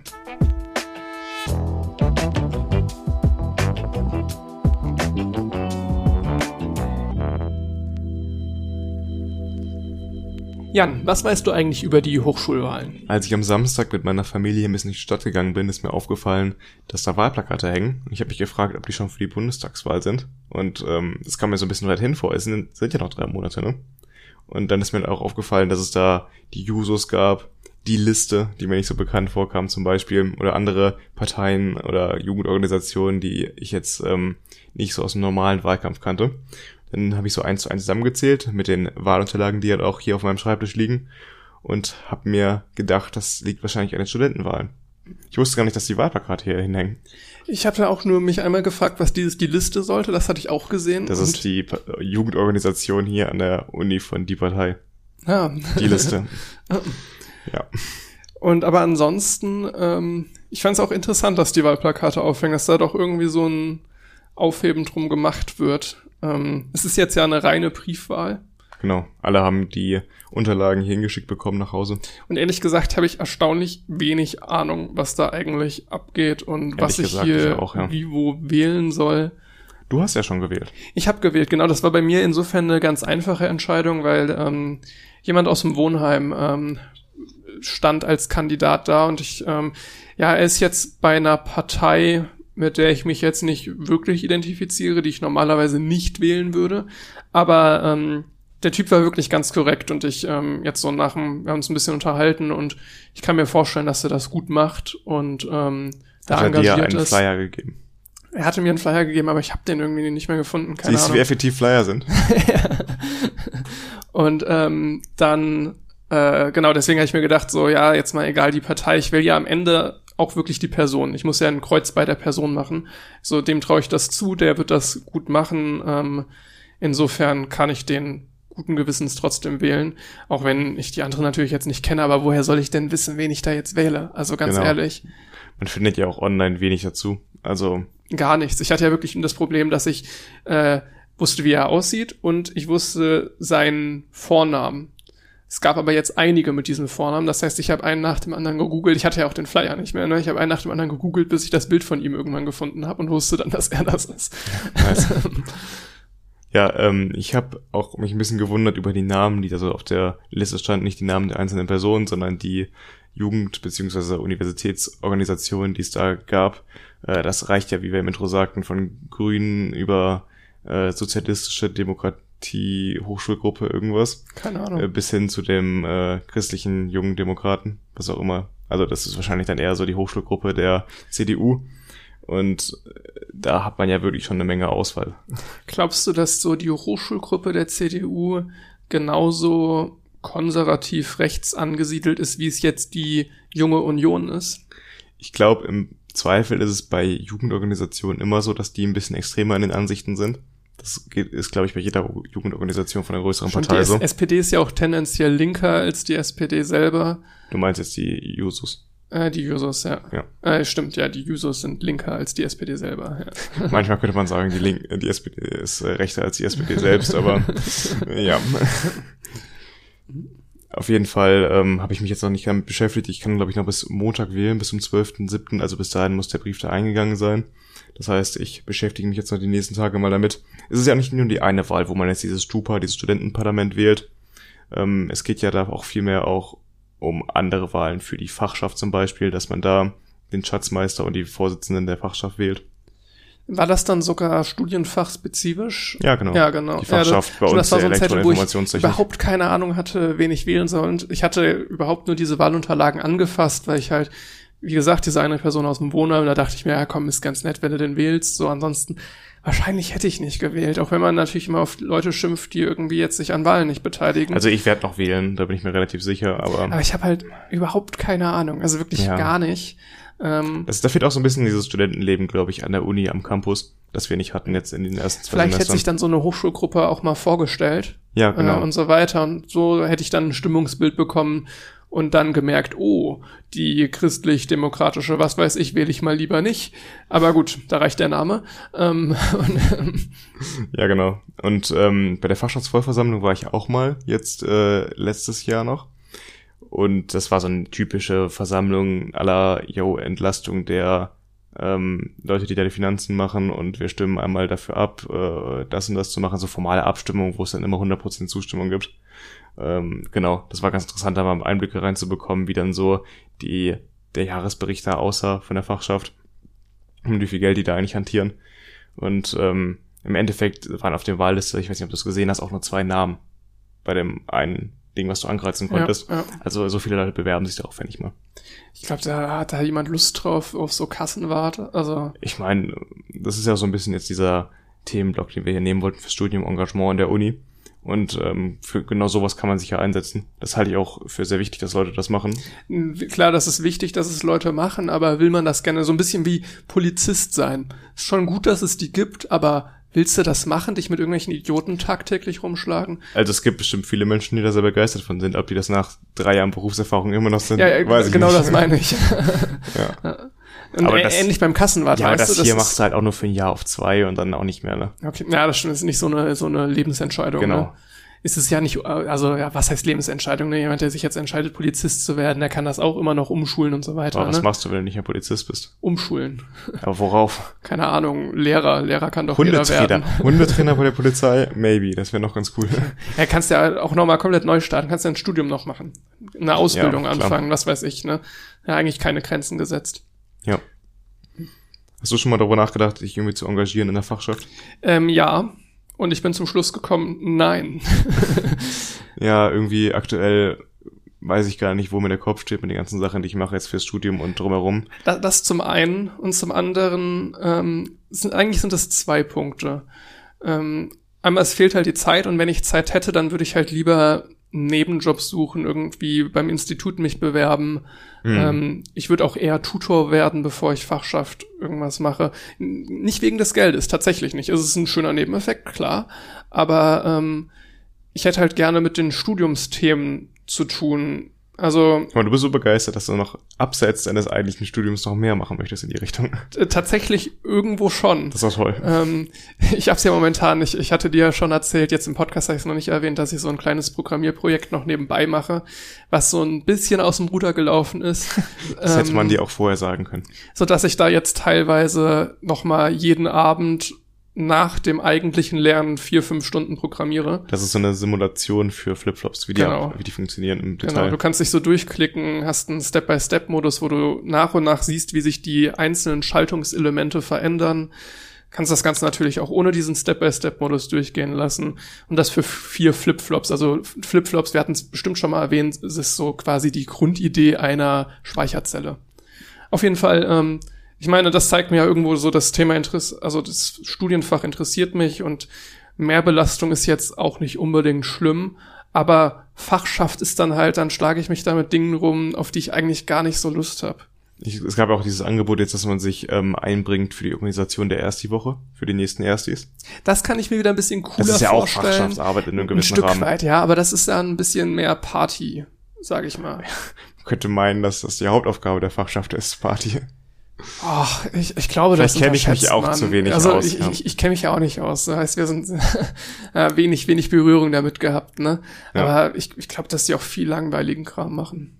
Wenn Ja. ich jetzt so SV-Arbeit denke, ich war jetzt nie in der SV, aber ich habe viel mitgekriegt, ähm, war ganz gut befreundet mit dem Schulsprecher äh, und habe da halt immer dann sehr viel gehört. Da war auch, die haben auch viel gesoffen ab und zu, aber da war auch echt viel anstrengendes Zeug dabei. Also ja, Ich habe du das aber so mitbekommen, auch beim Abi, das zu organisieren. Ich habe mich da auch immer versucht einzubringen, aber im Endeffekt haben es ein paar Leute auch immer an sich genommen, so die Aufgaben. Und die haben auch wirklich viel rein investiert. Also Und die haben auch trotzdem mega in die Fresse bekommen. Ich weiß nicht, ob es bei euch auch so war, aber die haben richtig viel investiert, die haben sich wirklich Mühe gegeben, aber das Feedback, was die gekommen haben, war äh, wir runtergemacht tatsächlich, bis zum geht wir nicht haben tatsächlich mehr. nach dem ersten Jahr Oberstufe unseren äh, Stufensprecher abgesägt und einen anderen gewählt. Also da hatte ich auch kurz mit dem Gedanken gespielt, mich aufstellen zu lassen, weil ich denke, dass ich es auf jeden Fall hätte besser gemacht als derjenige, der das vorher gemacht hat. Hab mich dann aber dagegen entschieden, eben auch, weil ich eigentlich keinen Bock hatte auf den Stress und dann im Endeffekt sind trotzdem alle undankbar. Ja, es, genau, es ist eine undankbare Sache einfach. Du kannst nur, dass es gut macht, wird erwartet und dass du es äh, ein bisschen wie Torwart beim Fußball sein. Du bist nur der Buhmann und wenn du es hältst, ja, ist halt, ist halt dein Job. Ich ne? kenne alles. Torwart, Schiedsrichter, das wäre nur die logische Konsequenz gewesen. Schiedsrichter ist eigentlich auch so ein Buhmann-Job. Ich meine, ich war ja auch ne? davor zehn Jahre Schied äh, Torwart. Ja. Also ich kenne, Du hast genau die beiden Scheißsachen beim Fußball. ich äh, mag es zu leiden anscheinend. ja. Das wäre die logische Konsequenz dafür. Nee, Ja, aber ich stimmt, kann Schiedsrichter ist eigentlich das bessere Beispiel als Torwart, ne? So, Beides, wenn, wenn du beides. gut, wenn du gut pfeifst, fällst keinem auf, der Das jetzt nicht Ahnung der hat. beste Schiedsrichter fällt nicht auf. Ja, ja, genau. Und, äh, es ist viel, viel häufiger, dass du schlecht auffällst. Genau, deswegen hatte ich an der Uni eigentlich gar keinen Bock drauf, jetzt auch so verantwortungsvolle Positionen zu bekleiden. Ähm, jetzt in der Fachschaft. Also ähm, an sich immer freiwillige Arbeit, ziemlich cool. ähm, als Schiedsrichter bekomme ich jetzt auch keine Unsummen an Kohle als Aufwandsentschädigung. Da mache ich das ja auch viel, weil ich äh, einfach Spaß daran habe, auch Spiele zu ermöglichen und einfach Spaß am Fußball habe. Mhm. Und zum Beispiel betreue ich auch jüngere Schiedsrichter bei neuen Spielen. Also wenn die dazukommen, dann brauchen die ein paar Spieler, wo die einfach mal begleitet werden. Seit ein paar Jahren gibt es dieses Tandem-Programm. Das heißt, bei dem ersten oder beim zweiten Spiel auch noch, gehst du mit dem jungen Schiedsrichter, der so 14, 15 ist, auf den Platz, übernimmt die Jugendspiel, also bei einem Spiel von Zwölfjährigen und läufst neben dem her und gibst ihm immer wieder so Tipps dabei, sagst, was er besser machen kann und ähm, unterstützt ihn einfach so ein bisschen, dass der halt die Sicherheit aufbaut. Und das äh, mache ich auch lieben gern, also da mhm. sich ein bisschen zu reinzuhängen und ähm, auch, ich, ihr habt auch eine kleine Aufwandsentschädigung für bekommen, also nicht nennenswert. Ähm, das mache ich auch einfach gerne. Ich, wie gesagt, ne, das Problem finde ich ist nicht die freiwillige Arbeit, sondern einfach, ja, so ich, ich, ich stelle es mir doch irgendwo langweilig vor.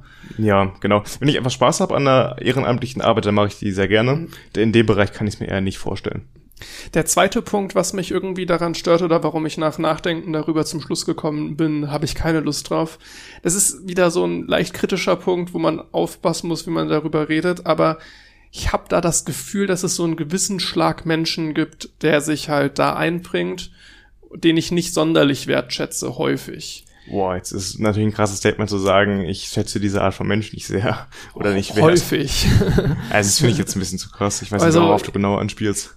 Ja, es sind wieder, finde ich, ein Stück weit Machtmenschen da am Werk. Ach so, ja, das kannst du zu jedem Politiker sagen. Das sind auch nur Menschen, das, die das am Macht ja auch. interessiert das, sind. Ganz ehrlich, jetzt in so einer politischen Landschaft würde ich jetzt auch keine Freunde suchen wollen. Also, nee, wahrscheinlich. Äh, es gab doch auch jetzt mal einen Politiker, der gesagt hat, so in der Politik gibt es keine Freunde. Also gibt es wirklich nicht. ja, wahrscheinlich. Ähm, äh, genau gleiches Phänomen bei Politikern. Da würde ich jetzt auch nicht sagen, dass die alle jetzt einen schlechten Job machen oder so. Das ist wirklich, das ist falsch, sowas zu sagen aber dass das zum Großteil Machtmenschen sind.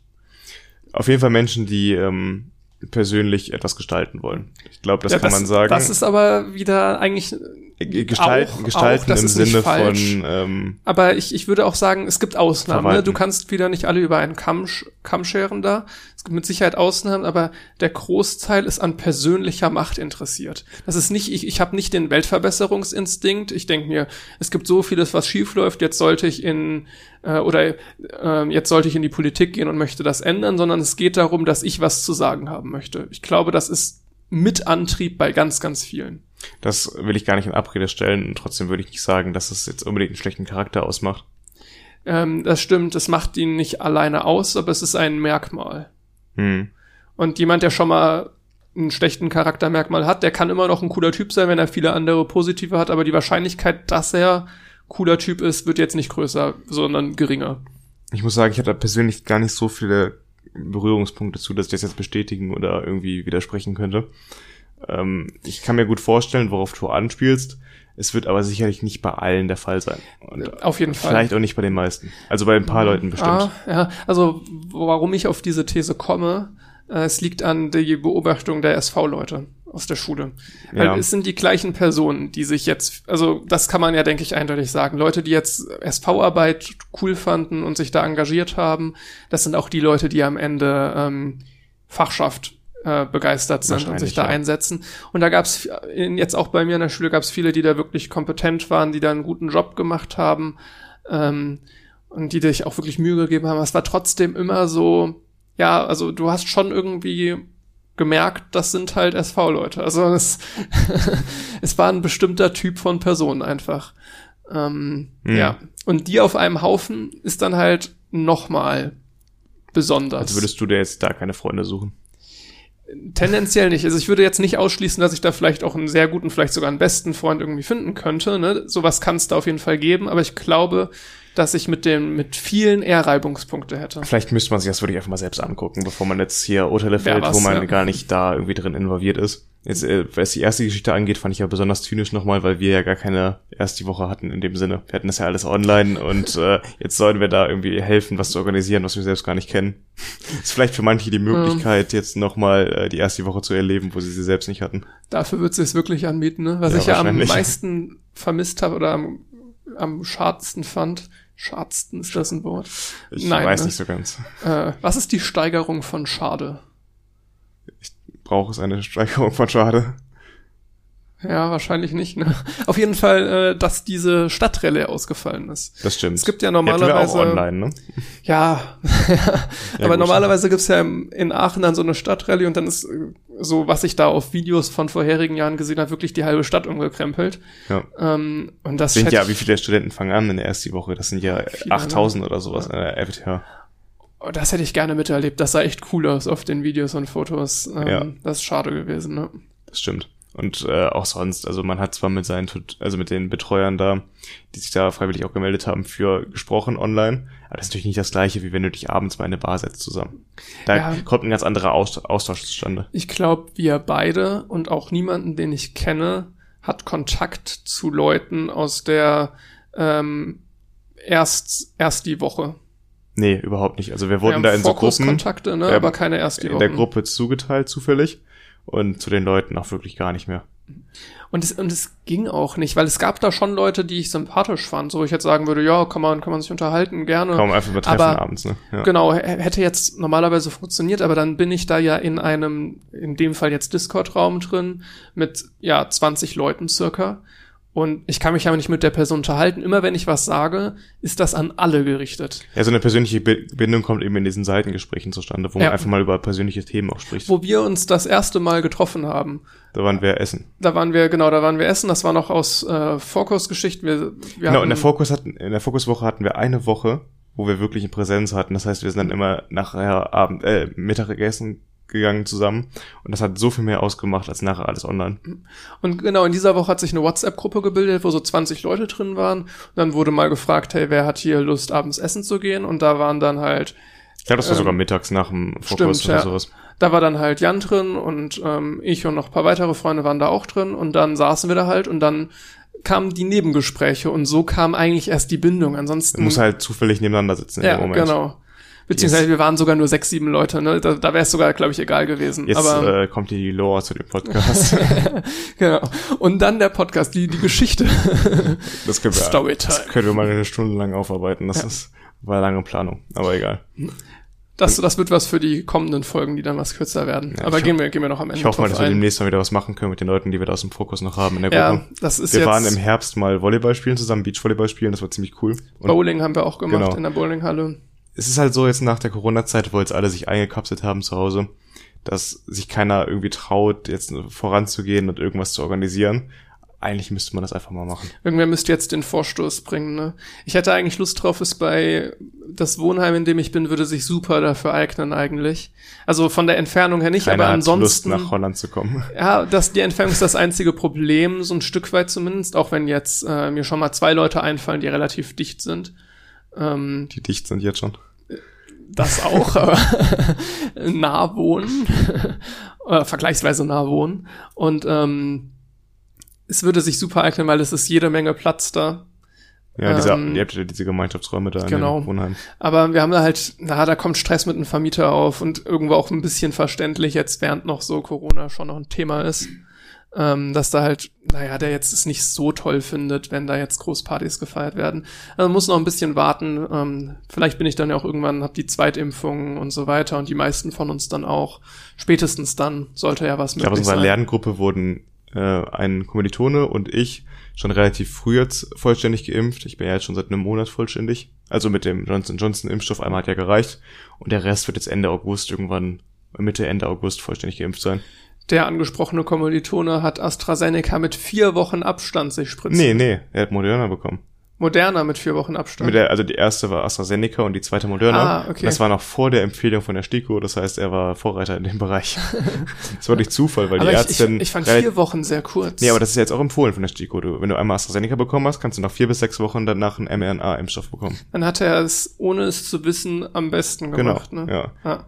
Ich weiß noch, dass ich damals recht überrascht war, als er gesagt hat, ich, ich möchte das nach vier Wochen schon machen, weil es damals noch nicht den Empfehlungen entsprach. Ja, genau. Das war auch, er ist ja hingegangen zur Ärztin mit der Intention, sich AstraZeneca ein zweites Mal spritzen zu lassen. Ja. Nee, jetzt bei BioNTech muss ich sechs Wochen warten. Also in, Das ist auch die beste, der beste Abstand.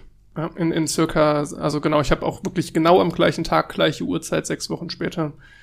Jetzt, ähm, äh, hatte ein bisschen Angst mit Klausuren, aber es passt alles. In den USA gibt es eine Virologin, deren Namen ich vergessen habe, die sich jetzt, nachdem sie vor einem Vierteljahr Johnson Johnson bekommen hat, äh, entschieden hat, nochmal einen mRNA-Impfstoff zu nehmen.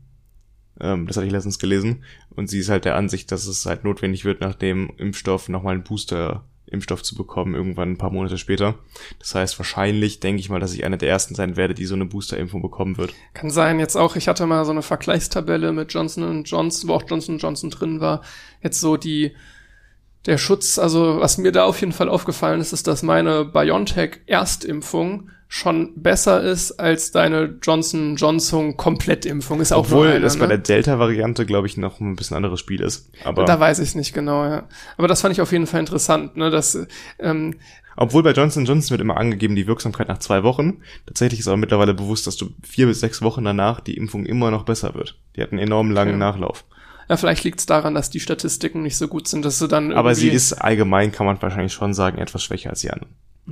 Weil was ich dann ganz interessant fand, ist, natürlich spielen jetzt Freiheiten äh, eine geringere Rolle, weil du halt relativ viel schon so jetzt machen darfst. Aber Ja. ich frage mich dann ein Stück weit, wie es zu rechtfertigen ist, dass ich nach einer Erstimpfung bei BioNTech noch nicht quasi als voll geimpft zähle. Also klar, ich bin nicht voll geimpft, aber als getestet gleichgesetzt Ja. zähle, wie auch immer. Obwohl ich ja schon einen höheren Impfschutz habe, wie nach einer AstraZeneca Doppelimpfung oder nach einer Johnson Johnson Komplettimpfung. Hm. Fand ich interessant, aber ist irgendwie gar Ja. keine Debatte drüber. Also habe ich nichts Nee, zu ich gefunden. Dafür ist es auch einfach zu selten, dass Leute mit Johnson Johnson jetzt geimpft wurden. Das ist ja, da war ich ja Anfang Juni äh, eine Ausnahme tatsächlich. Und ähm, man hat das in, äh, in Großbritannien so ein bisschen den Backlash bekommen dazu. Klar, da war es AstraZeneca vor allem, aber da haben sich ja viele erstmal nur einmal impfen lassen und man hat den ganzen Impfstoff erstmal an Erstimpfungen rausgehauen, bevor man dann die zweite Impfung gemacht hat. Und das ist halt eine extrem schwache ähm, Strategie gegen die Delta-Variante. Und deswegen äh, flammt das gerade nochmal vor allem in Großbritannien so auf, weil da halt viele nur eine Impfung hatten erstmal. Ja, hat sich im Nachhinein Deswegen dann, ist es wahrscheinlich gut, dass in Deutschland erstmal alle zweimal geimpft werden. er hat, also keine Ahnung, man hat ja noch vor so paar Monaten da nach England geguckt und sich gedacht, oh, wie cool läuft das doch da, hat sich im Nachhinein als, als äh, Schuss ins Leere irgendwie erwiesen. Die haben jetzt eine Inzidenz von 200, meine ich, aktuell. Wirklich krank. Und der Gesundheitsminister hat angekündigt, dass sie bis Mitte, Ende Juli ähm, alle, also so Maskenregeln und äh, die Sperrung von Clubs aufheben wollen. Also, Ja, hm, obwohl also man sagen muss dazu, die Todesraten sinken weiter in Großbritannien. Also das muss man auch immer im Blick halten. Wahrscheinlich auch durch die Impfungen sterben weniger Leute an Covid. Ich meine, was wir daraus trotzdem mitnehmen müssen, ist, wie es jetzt auch in Deutschland unter Umständen kommen kann. Das ist nicht gesetzt, nur dass wir den, diesen gleichen Delta-Verlauf haben wie in Großbritannien, aber das kann auf uns zukommen. Und das sollte man schon im Kopf haben. Also es besteht natürlich die Hoffnung, dass jetzt so langsam das Ende von Corona kommt, aber naja, also weiter vorsichtig bleiben und ähm, genau. Jetzt natürlich die Frage, ähm, wenn nicht mehr so viele Leute sterben durch die Impfungen, auch wenn sich noch Leute weiter infi- infizieren, ab wann ist es nicht mehr gerechtfertigt, äh, trotz Infektionszahlen ein, solche Restriktionen zu verhängen? Also dann müssen wir halt nach der Impfung jetzt wirklich langsam weg von der Inzidenz als alleiniger Marker. Da muss man halt ein Das bisschen stimmt. mehr noch die anderen Sachen mit einbeziehen. In Großbritannien müssen wir mal abwarten. Die große Welle ist ja jetzt gerade erst und die Todeszahlen sind ja meistens um einen Monat verrückt nach hinten. Das heißt, äh, mal schauen, wie viele Leute jetzt noch sterben werden an dieser Welle. Und dann kann man es wahrscheinlich besser abschätzen. Es bleibt auf jeden Fall hm, leider ein Dauerthema. Wird es auch noch wahrscheinlich uns ins Wintersemester hinein begleiten. Ich würde sagen, auch leicht, auch wenn es leicht deprimierend ist, äh, beenden wir damit die Folge 8. Ähm, wir haben in den, in den, in jetzt in zwei Wochen äh, kommt ja wieder eine Folge, wie alle zwei Wochen. Allerdings wird es da dann wahrscheinlich etwas Besonderes werden, weil wir Wir machen uns nicht mehr Aufwand, wir machen uns weniger Aufwand. Genau, äh, genau darum geht's. Also nicht besonders im Sinne besonders viel oder besonders toll oder special oder sonst was, sondern ähm, wir rücken so langsam auf die Klausurphase zu. Und jetzt gegen Ende haben wir doch nochmal viel zu tun. Ja, ja, genau, die letzten Wochen werden dann doch noch mal heftiger. Ähm, Gerade weil wir jetzt die erste Klausur ziemlich dicht am Semesterende beziehungsweise am Vorlesungsende schreiben. Freitag, Vorlesungsende, Montag, Klausur. Das heißt, wir müssen ein Stück lang äh, sowohl noch die Vorlesungen, die halt normal im Semester passieren, gucken, als uns schon auf die Klausur vorzu- vorbereiten, äh, was dann halt doch, doch eine ordentliche Mehrbelastung ist.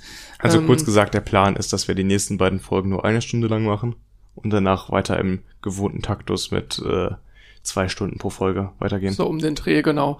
Also es wird auf jeden Fall wieder die gewohnte Länge wiederkommen. Also wie Jan sagt, wirklich nur für zwei Folgen ist jetzt erstmal der Plan. Ähm, wir machen keine Sommerpause, so faul sind wir nicht. Wir nee, machen es nee, nur ein bisschen also eingedampft. Heute Show, Magazin Royal, die können uns Die alle gehen gar aber auch nichts. vier Monate in Sommerpause, weißt du? Das ist auch vor allen Dingen heute Show. Warum also verdienen jetzt Magazin? Royal war ja nur kurz in Winterpause. Ja. Aber heute Show ist wirklich gefühlt vier Monate Winterpause, vier Monate äh, Und Sommerpause. vier Monate senden die irgendwas. ja. Das ist verrückt. Ja. Auf jeden Fall machen wir die nächsten Folgen treten wir ein bisschen kürzer, aber sind natürlich wieder danach wie gewohnt Genau. da. Und auch in den beiden Folgen zur gewohnten Zeit. Dann äh, können wir nur wieder wiederholen, dass äh, wir uns darüber freuen, wenn wir weiterempfohlen werden. Das hilft am meisten. Ich habe mal geguckt, so in den letzten Folgen war es immer so, dass wir zehn Aufrufe hatten pro Folge innerhalb dieser zwei Wochen von Folge zu Folge.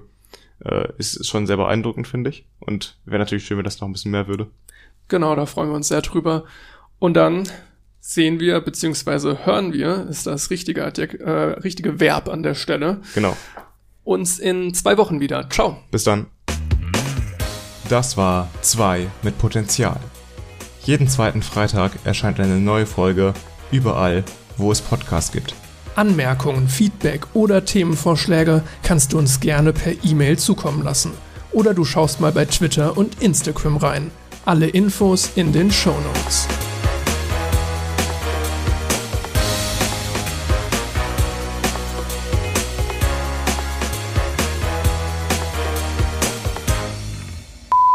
Ich muss mir eben noch ein Wasser holen. Ich finde, der Mate verklebt meinen Mund. Kann ich nicht sprechen. Jan, was weißt du eigentlich über die Hochschulwahlen? Nichts. Nein, das ist so bescheuert. Also, warum soll ich nichts sagen? Jan, was weißt du denn über die Hochschulwahlen? Ich bin am Samstag mit... ich kann das nicht mehr ernst erzählen. Was soll das denn? Ach, meine Güte, einmal mit Profis arbeiten.